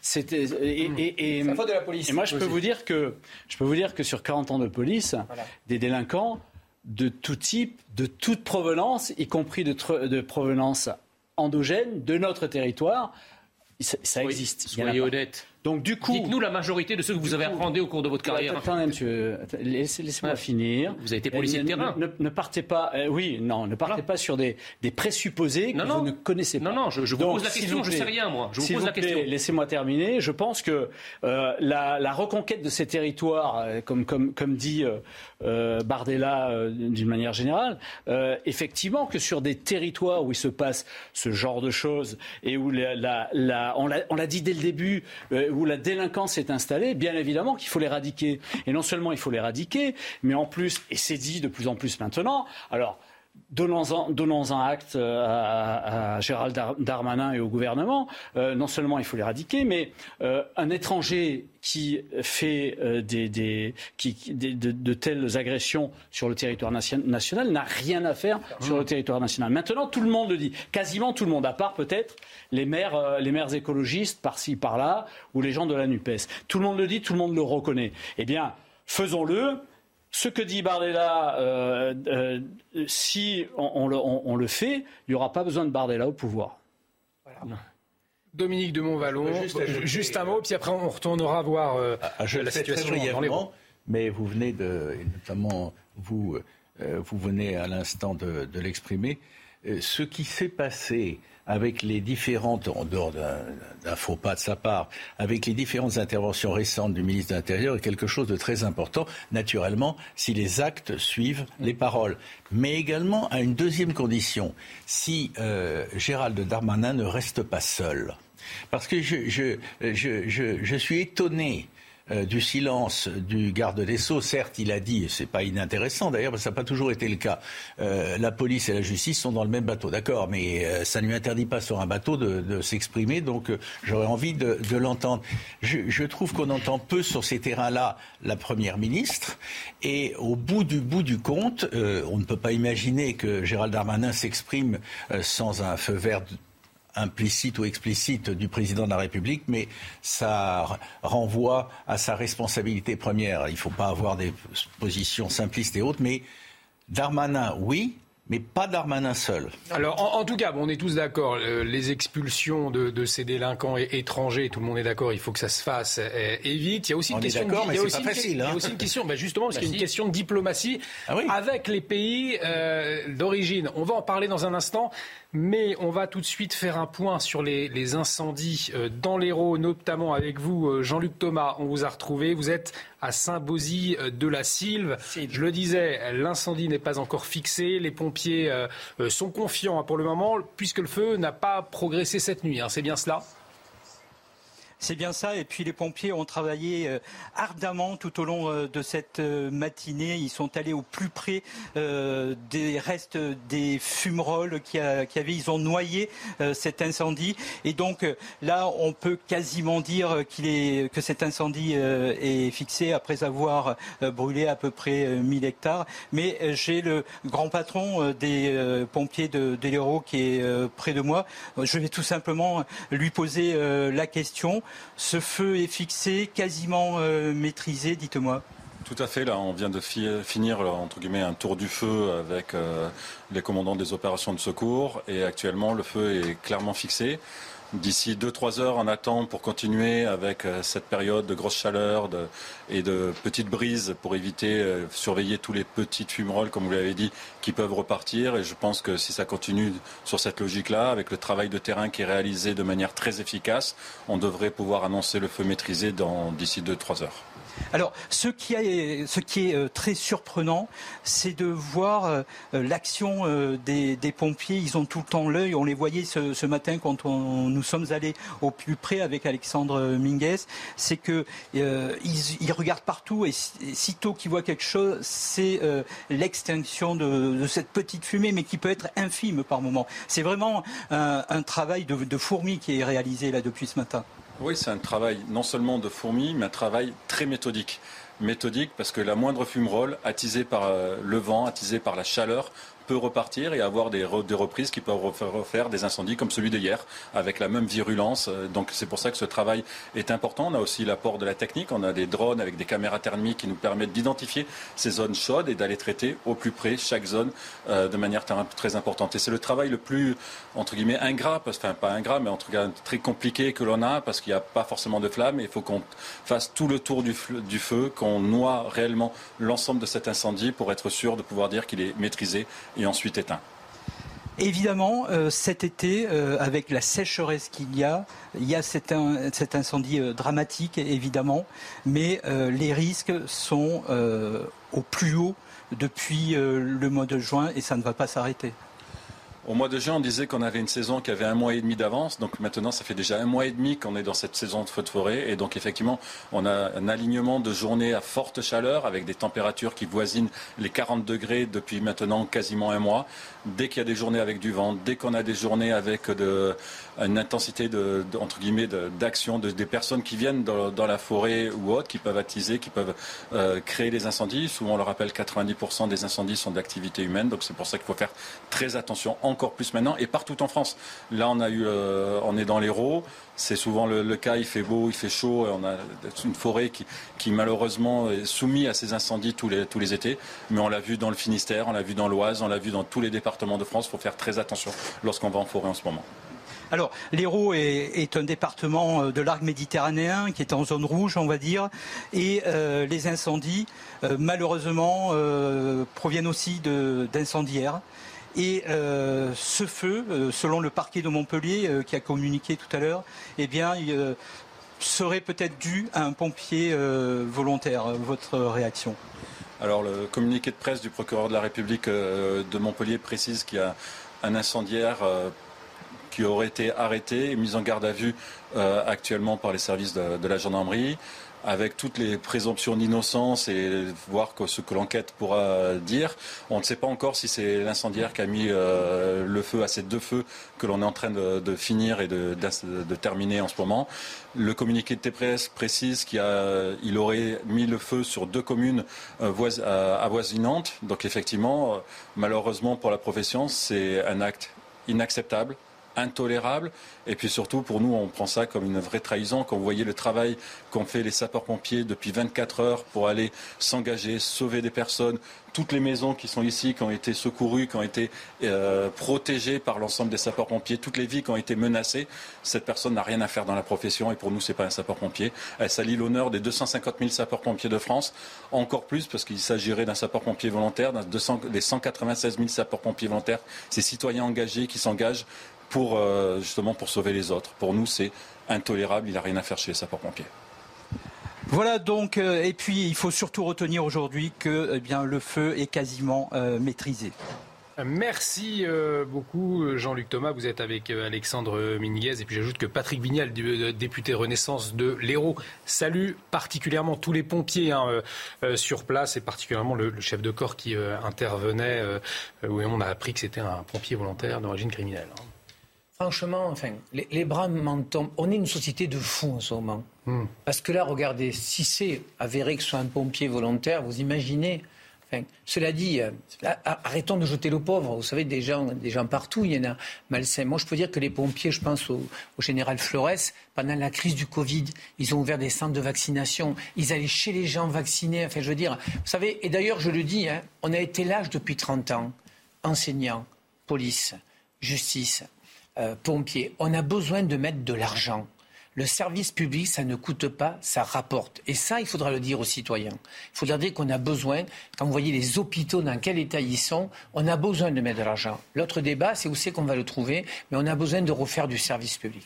Alors justement, vous parliez du, service public et des euh, médecins. Les médecins, de plus en plus euh, agressés cette année.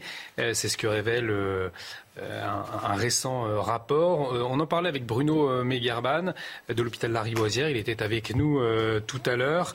C'est le Conseil national de l'ordre des médecins d'ailleurs qui invite les soignants à porter plainte systématiquement pour mettre un terme au phénomène. Plus de 1000 incidents à déclarer cette année, soit près de 6% de plus que l'année dernière. On écoute Bruno Megarban. On voit une augmentation du nombre de cas d'agression verbale, physique, de dégradation de matériel, de tentatives de vol.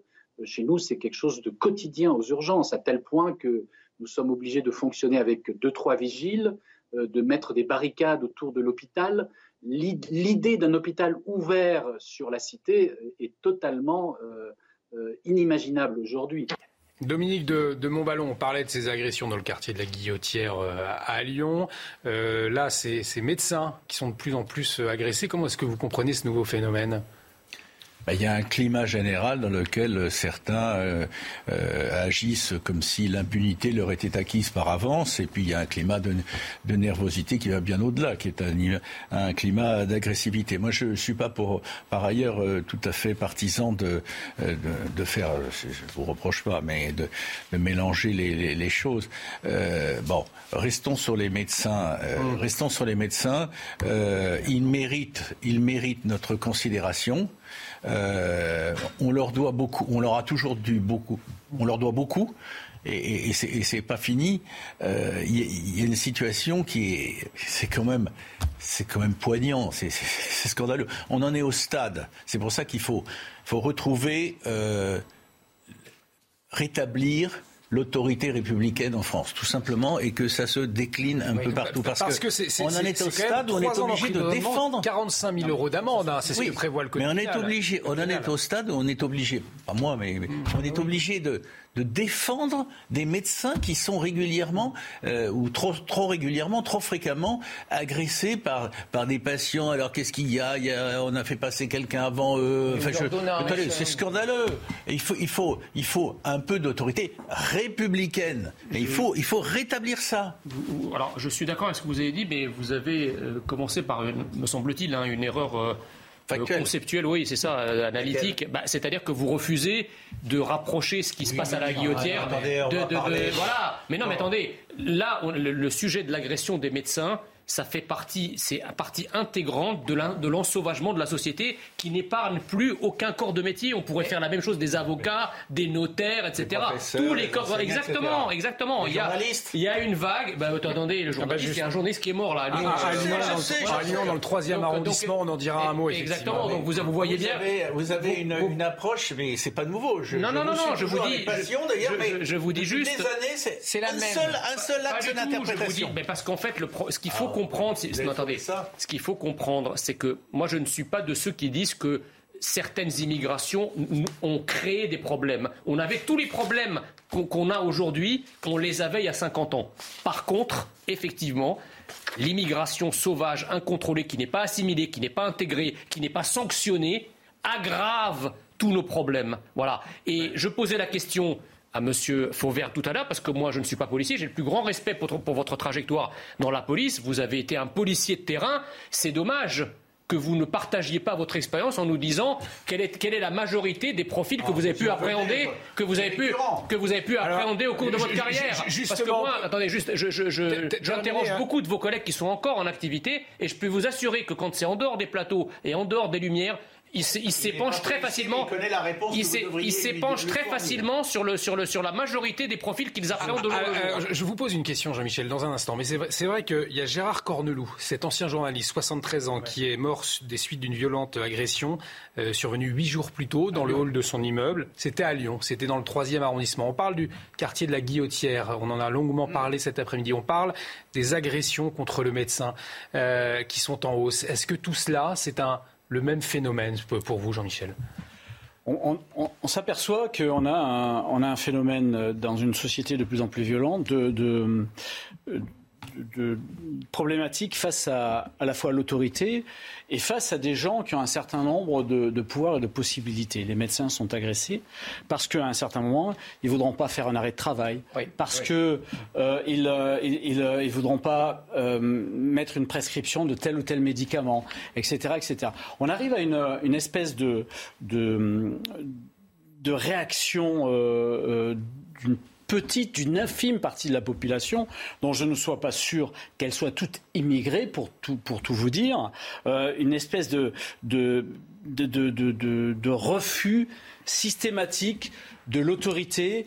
Et, et, puis euh, une perte de la civilité et de, et de l'éducation qui nous permettait d'avoir ces barrières qui nous empêchaient d'agresser les gens. Euh, moi, je, je, vous le, je, vous le, garantis, dans ma vie à la fois professionnelle, euh, y compris d'ailleurs, euh, y, y, compris d'ailleurs au Parlement, comme dans ma vie personnelle, bien plus d'une fois, j'ai bien eu envie de, de, mettre une paire de claques à, certains, mmh. certaines personnes que j'avais en face de moi, voire plus. Euh, mais on peut-être demandé de prendre la porte. Mais je me suis, je me suis retenu parce que, vous le savez, euh, nous tous sur ce, sur ce plateau, même si on a des échanges véhéments, euh, on, on, a une civilité, on a une éducation, on a quelque chose euh, qui, qui, nous empêche de passer sur ces actes-là. Maintenant, aujourd'hui, peut-être est-ce aussi, on n'en a pas parlé, l'éducation réseau social, peut-être est-ce l'éducation de, de, de, de, cette violence continue qu'on voit sur toutes les chaînes de télévision, dont on parle, dont on échange, qui fait qu'il y a une contestation généralisée de un certain nombre de choses. Alors, on, pourra en débattre parce qu'on on va arriver au, terme de, ce dossier-là. On va parler de Victor Orban justement dans un instant. Mais tout de suite, on, marque une pause. À tout de suite sur CNews. De retour sur le plateau de la belle équipe. Si vous nous rejoignez toujours avec Jean-Michel Fauvert, Patrick Vignal, Dominique de Montvalon et Jean Messia, on va revenir dans un instant sur les propos polémiques de Viktor Orban, le Premier ministre hongrois. Mais tout de suite, il est presque 16h30. Le rappel des titres avec vous, Mathieu Rio. Le chômage encore en légère baisse au deuxième trimestre, moins 0,8% en France métropolitaine. Il y a 26 900 demandeurs d'emploi en moins dans la catégorie A, c'est-à-dire sans aucune activité. Mais cette décrue ralentit avec même une légère hausse au mois de juin. Une image impressionnante en Espagne. Un adolescent a été sauvé de la noyade par un drone. La machine sans pilote a laissé tomber un gilet de sauvetage au jeune de 14 ans. Les sauveteurs sont ensuite arrivés à l'aide d'une embarcation. Ce système est capable de voler à 85 km/h. Il a été conçu pour aider dans ces situations critiques. Du football à présent avec cette bonne nouvelle pour les supporters de Bordeaux. Les Girondins resteront en Ligue 2. Ce club historique avait été rétrogradé administrativement en national en raison de ses difficultés financières. Finalement, la Fédération française de football repêche les Bordelais à seulement trois jours du début de la saison. Et on en vient donc au Premier ministre hongrois qui crée la polémique après avoir défendu sa vision d'une race hongroise non mixte. Dans un discours samedi, Viktor Orban a expliqué ne pas vouloir un peuple multiethnique qui se mélangerait avec des non-européens. Le comité international d'Auschwitz s'est dit horrifié. Les précisions de Valérie Labonne. Samedi dernier, Viktor Orban était en déplacement en Transylvanie, une région située en Roumanie où réside une importante communauté hongroise. C'est lors de ce discours où il critiquait la position de l'Europe vis-à-vis de la Russie qu'il a prononcé ces phrases controversées. Connu pour ses positions nationalistes et anti-immigration, il avait déjà tenu des propos similaires par le passé, mais sans utiliser le mot polémique de race. Euh, là, c'est vrai qu'il y a un tournant. Là, à mon sens, il y a un, tournant avec ce, discours. Alors, euh, dans l'emploi des mots, en fait, c'est dans l'emploi des mots qui, c'est ça qui est une nouveauté, c'est qu'avant, il était vraiment resté en dehors de cette politique identitaire, et là, c'est vrai qu'il y a une sorte de radicalisation. Des propos qui ont provoqué un tollé, notamment auprès de la communauté juive hongroise et allemande. Une proche collaboratrice du Premier ministre a quitté le gouvernement dénonçant un texte nazi.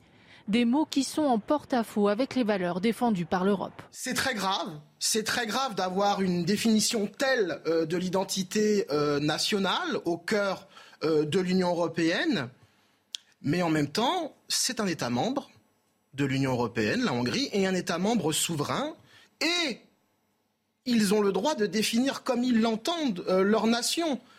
La Commission européenne s'est refusée à commenter les propos tenus par des responsables politiques d'État.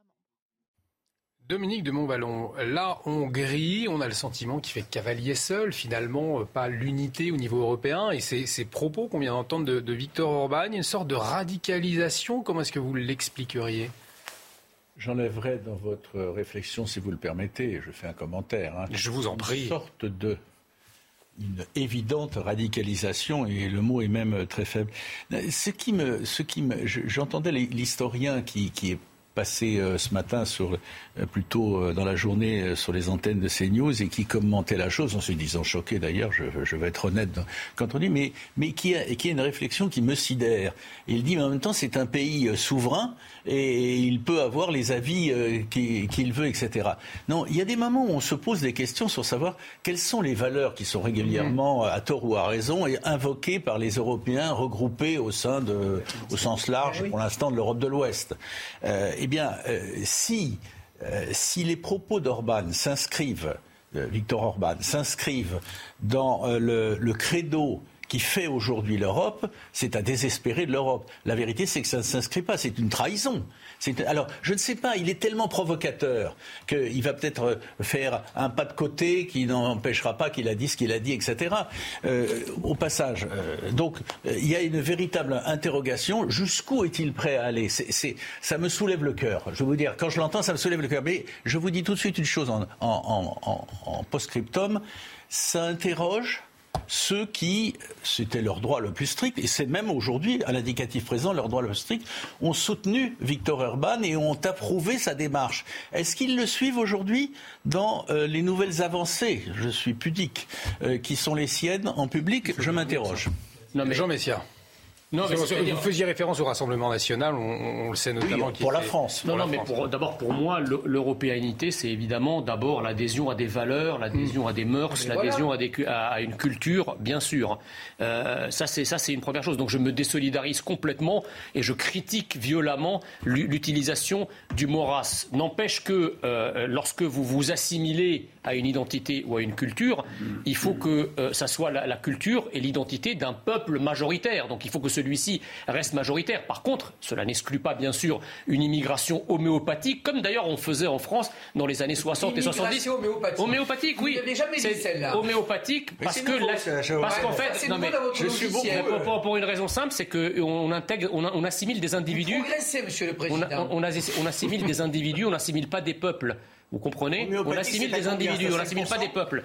Donc si vous avez une immigration massive, incontrôlée, effectivement, vous changez le peuple, vous le remplacez en quelque sorte. Il y a un processus de remplacement et donc, évidemment, l'identité du peuple majoritaire va changer. C'est ce que d'ailleurs rappelait Engels en disant qu'à partir d'un certain nombre, la quantité devient qualité. dernier sur le grain. Ça, ça c'est, ça, c'est, ça, c'est. Juste, Victor Orban, il n'est pas du tout question justement de cette assimilation. Justement, non, mais c'est pour ça, c'est pour ça que moi le mot race me dérange. En revanche, je me permets simplement de préciser que tous les gauchos progressistes qui ne pipent mot quand il s'agit de parler de ah, raciser, qui parlez-vous quand, il s'agit de, de, parler de raciser et d'ateliers racisés interdits à je sais pas qui et à je sais pas quelle race les mêmes, les mêmes qui aujourd'hui, d'accord, beuglent comme des vachettes bicolores, n'ont rien dit, n'ont rien dit quand, voilà, voilà, quand, quand, il, quand il s'agit de raciser. Alors, on n'a pas entendu Jean-Michel Fauvergue euh, sur, la question sur Victor Orban. À quoi il joue euh, Au fond, on a du mal à comprendre là?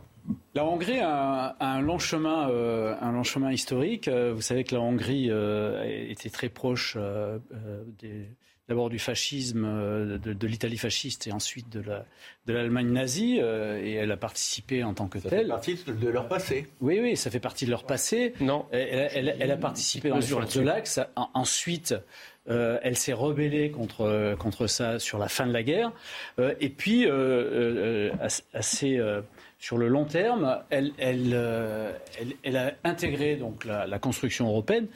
Et en intégrant la construction européenne, elle a, comme d'autres pays euh, d'ailleurs, qui ont, ce type de passé aussi, elle a intégré les valeurs européennes. En principe. Et elle, a, intégré, elle a intégré, je parle de la Hongrie, je parle du pays. Oui, ah oui, la Hongrie, oui. Et donc, elle a, elle a intégré ces valeurs-là. Et Orban, depuis qu'il est euh, au pouvoir euh, en, Hongrie, nous fait une rechute, un retour en arrière sur l'ensemble de ces valeurs-là, et qui sont des valeurs qui sont à l'encontre des valeurs européennes. Hmm. Il a même d'ailleurs, à un certain moment, euh, soumis l'idée d'acheter directement du gaz euh, aux Russes, de faire cavalier seul par rapport à cette construction européenne. Hein. Donc à un certain moment, euh, il faut quand même se, poser on, des questions. On va essayer de comprendre cette posture actuelle de Victor Orban, cette radicalisation, avec Patrick Martin-Genier qui nous a rejoint, qui est spécialiste justement des relations internationales. Patrick Martin-Genier, merci d'être euh, en liaison avec nous. pour commencer, donc cette première question. Comment comprendre cette radicalisation euh, récente de, Victor Orban? À quoi il joue au fond? Écoutez, Victor Orban a toujours été, euh, a toujours tenu ce genre de propos. Rappelez-vous, lorsqu'il y a quelques années, déjà au moment de la crise des réfugiés, euh, il s'agissait d'ériger des barbelés et il avait dit qu'en réalité, le peuple hongrois était sous la menace des musulmans. Donc on voit bien que ce n'est pas la première fois qu'il tient des propos racistes, mais là, il a euh, réalisé une étape supplémentaire. Ce sont des propos qui sont extrêmement choquants, euh, que n'auraient pas désapprouvé les nazis lorsqu'il dit que la race hongroise est une race non mixte et que le peuple qui se mélange entre européens et non européens, eh ne sont plus des nations, c'est carrément euh, des actes racistes, des propos racistes qui, suscitent l'émotion, la consternation non seulement de l'Union européenne, qui est en contradiction avec les valeurs de de l'Union européenne, mais qui suscite la consternation de la communauté juive également. Donc ce sont des propos extrêmement choquants. Il n'en est pas à, sa première tentative en quelque sorte, mais là c'est allé tellement loin euh, que son propre camp politique est en train de fracturer, de se fracturer. Une de ses conseillères, euh, qui était avec lui depuis longtemps, Madame Susa Egedis, vient de démissionner de son cabinet, considérant que euh, ces propos sont des propos qui auraient pu être tenus par Goebbels sous le régime nazi. On en est là aujourd'hui et il n'est plus acceptable euh, que ce dirigeant puisse continuer à pouvoir s'exprimer au nom de l'Europe. Et du coup, Bruxelles, l'Europe, est-ce que elle peut prendre des, sanctions après ces, propos-là? Est-ce qu'il il va avoir des, des comptes à rendre, Victor Orban? Écoutez, ça va être extrêmement difficile parce que le traité européen euh, n'a pas prévu euh, de, d'exclusion d'un État pour ce genre de choses. Vous savez, les traités n'avaient pas prévu le Brexit. L'article 50 avait été rédigé rapidement et euh, l'article 7 dont il est question aujourd'hui, qui promet éventuellement, qui permet éventuellement des sanctions, eh bien, ces sanctions sont pratiquement impossibles. La seule possibilité, c'est qu'effectivement, on mette en œuvre l'article 7-1 du traité qui permet à un tiers des États membres ou à deux tiers des députés ou la Commission européenne euh, de euh, saisir le Conseil pour la violation euh, des valeurs fondatrices de l'Europe. Mais cette, de risque, ce risque de violation doit être acté par 4 cinquièmes des membres de l'Union européenne. Et si jamais on devait constater une violation définitive, il faut l'unanimité. Autant vous dire qu'on ne pourra pratiquement jamais sanctionner la Hongrie sur le plan politique, parce qu'on n'avait jamais prévu ce genre de choses. Mais ce qui vient d'être dit sur le plateau est intéressant, à savoir que euh, Victor Orban, en effet, viole euh, carrément aujourd'hui l'article 2 euh, du traité qui parle du respect de la dignité, de la tolérance, du respect des minorités. Et donc, c'est en pleine violation de ces valeurs que Victor Orban a pu s'exprimer sur ce point. C'est véritablement scandaleux. Jean Messia. Bah, c'est-à-dire que Victor Orban, il a quand même, hein, faut-il le rappeler, été réélu quatre fois consécutivement, probablement qu'il ne brille pas un cinquième mandat et il ne fait qu'exprimer finalement, euh, pas dans ses propos outranciers, pour le moins scandaleux avec l'usage de mon etc., mais le peuple hongrois est dans une approche très identitaire. Alors indépendamment de ces propos, il faut quand même rappeler que la, que la Hongrie, en Hongrie, ils n'ont pas tous les problèmes que nous avons, que nous avons en France. En Hongrie, il n'y a pas eu d'attaque terroriste. En Hongrie, quand vous baladez à Budapest, que vous soyez un homme ou une, ou une femme, vous n'êtes pas agressé, vous n'êtes pas euh, harcelé. Euh, c'est un pays qui, est, qui, est très, qui, qui, est très, qui est très sûr, etc. Donc on ne peut pas juger, si vous voulez, même si, encore une fois, je condamne fermement euh, la prise de parole de, de, de, de, Mais d'accord, mais c'est un conseiller, mais les membres du gouvernement sont toujours là. Faut pas non plus, euh, faut pas non, plus exagérer. Mais encore une fois, je m'inscris totalement en faux entre sa, euh, contre cette approche, si vous voulez, pour le moins racialiste euh, de l'identité.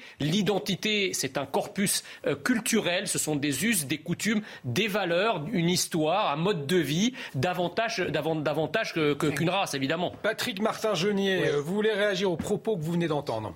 Oui, non, je veux dire, quand euh, donc euh, votre invité dit que euh, le peuple hongrois a réélu Viktor Orban, c'est dans des conditions exceptionnelles, c'était un, un, état de droit. là, les juges. Mais attendez, Macron, c'est pareil, monsieur. Il faut arrêter de critiquer les élections. Vous, vous me laissez Macron, bah, bien sûr. Arrêtez. Il a écrit. Mais c'est, non, non, non, non, non. Je dis la manière. S'il vous plaît, si on écoute Patrick Martin-Genier, reprenez vos propos, on vous a pas entendu. Non, parce que moi, si je ne peux pas m'exprimer, je m'en vais. Quoi, si, ah, ah allez-y, je vous en prie.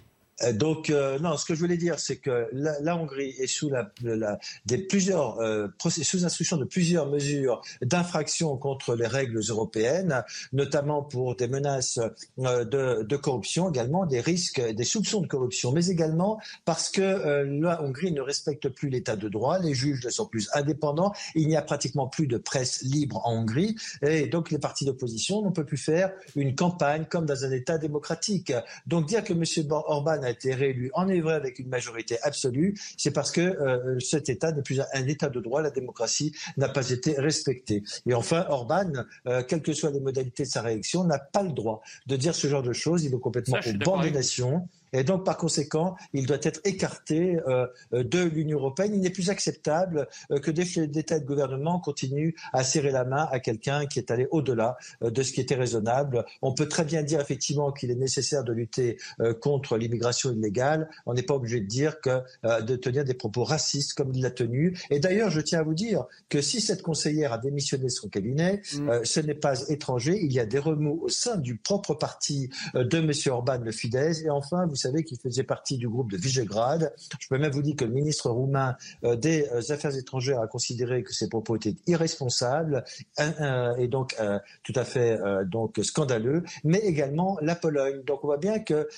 l'unité autour des propos de M. Orban eh bien, commence à se fracturer. Je crois que c'est quelqu'un qui devient complètement sulfureux dans l'Europe, y compris parmi les États de l'Europe de l'Est. Il faut arrêter avec ça. Patrick Vignal. Moi, je veux juste citer Victor Orban au sujet de l'Union européenne qui aimerait qu'on fasse 15% de réduction sur le gaz. Je ne vois pas comment ils peuvent y contraindre les États membres, quoi qu'il existe, excusez-moi, quoi qu'il existe un passé chez les Allemands qui savent parler de chambre à gaz. Et vous, vous cautionnez ça Il n'a pas dit chambre à et. Vous, et vous, vous m'expliquez que dit... Emmanuel Macron est le même Corban. J'ai pas dit ça. Alors, non, on, pas on, dit, va, on va voir la je citation. Pas dit ça. Regardez, on va voir la je citation. pas dit ça. Scandaleuse et on est tous d'accord. J'ai simplement dit Regardez, que la voilà manière dont Orban a été élu, d'accord, elle n'est pas à critiquer. Le peuple hongrois a voté pas plus que la manière dont Macron a été élu. Je parlais de l'élection. D'accord Et Voilà. c'est pas, c'est pas, c'est pas, c'est Je vais pas. la retrouver, C'est pas excusez-moi. Regardez, cette citation, Ce elle- n'est pas- Voilà. Je ne vois pas comment ils peuvent y contraindre les États membres, quoi qu'il existe un savoir-faire allemand dans ce domaine, comme le passé l'a montré. On parlait de la C'est diminution de Ah gaz. ça, ça, c'est assez c'est- clair c'est assez clair. mais enfin, Alors, bon, ça, vous, ça, vous, la- ça vous convient, ça? Et, et ça vous convient qu'un de vos. Est-ce que ça vous convient Moi, ça? moi, je, trouve ça détestable. Eh mais- ben alors, et, ne vous, comparez pas Macron et vous- et Orban, au et- moins. et vous, ça vous convient qu'un de vos, qu'un de, vos députés fasse le salut nazi pour la première fois depuis la Seconde Guerre mondiale?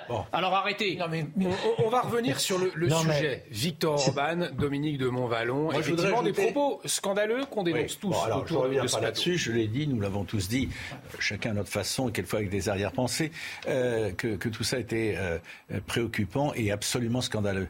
Mais ce qui est d'autant plus scandaleux, c'est que Victor Orban, c'est, ce n'est, il y avait déjà des actes et des paroles qui allaient dans ce sens-là, est en train d'être un désintégrateur de l'Europe dont nous avons besoin. C'est-à-dire que il est, il est aujourd'hui l'allié objectif de ceux tels euh, euh, Poutine, Ben oui. bon, dont l'objectif central est d'en finir avec, Avec cette Europe insuffisante, frustrante, euh, qui, qui, n'a- qui n'atteint pas tous ses objectifs, mais Ouais, qui est suffisamment forte pour être puissamment dérangeante pour ceux qui ne veulent plus d'elle. Alors- Et lui, il va dans ce sens-là. Pa- Patrick Martin-Genier, on rappelle aussi le, le- le contexte plus global face à la Russie, l'unité ces derniers jours euh, des Européens, mais une unité la, la- la- qui ne, qui ne- la, Hongrie ne- ne rejoint pas et on sent un rapprochement aussi avec la Russie. C'est important à prendre en compte aussi tout cela Bah, bien sûr, je veux dire, on sait très bien que la Hongrie, c'est le verre dans le fruit.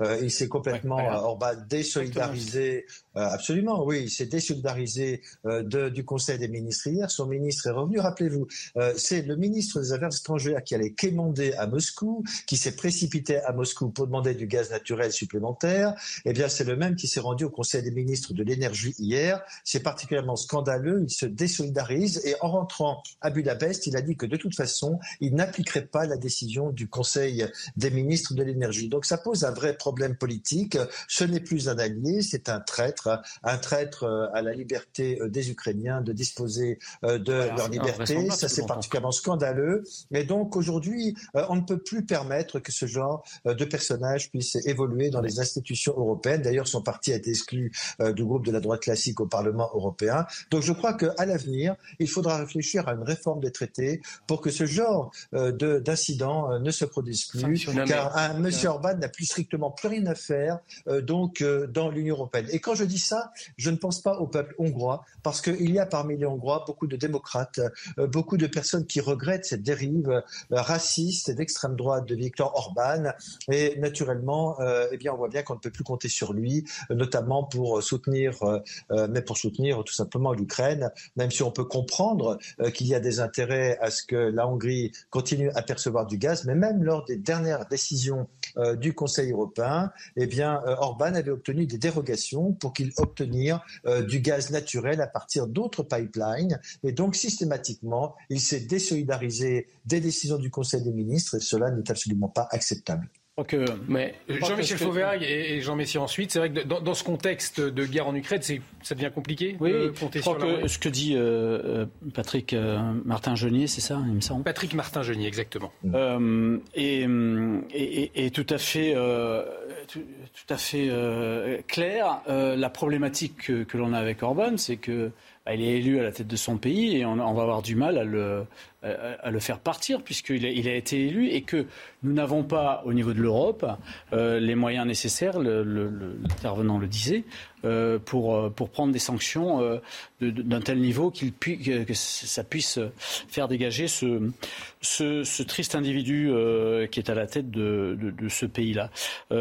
pour autant, effectivement, je pense que les évolutions récentes que l'on a eues à la fois en Hongrie, mais aussi avec une une, guerre qui est, sur le territoire européen, qui n'est pas en Europe, mais qui est dans l'Union européenne, mais sur le euh, territoire européen, doivent euh, nous interroger sur euh, la structure, la structure de l'Europe, la, la gouvernance de l'Europe et la manière de se donner peut-être plus de moyens dans des cas précis de ce type-là pour non pas éloigner le pays, mais mettre des sanctions, des sanctions qui sont nécessaires pour pouvoir euh, dans un premier temps, essayer de réguler un peu plus et de calmer un peu cette espèce de, tyran euh, du XXIe siècle que nous avons là. Patrick Martin-Jeunier, euh, juste avant de conclure, il nous reste un peu plus d'une minute. On peut s'attendre à une pression diplomatique sur la Hongrie de la part des pays européens?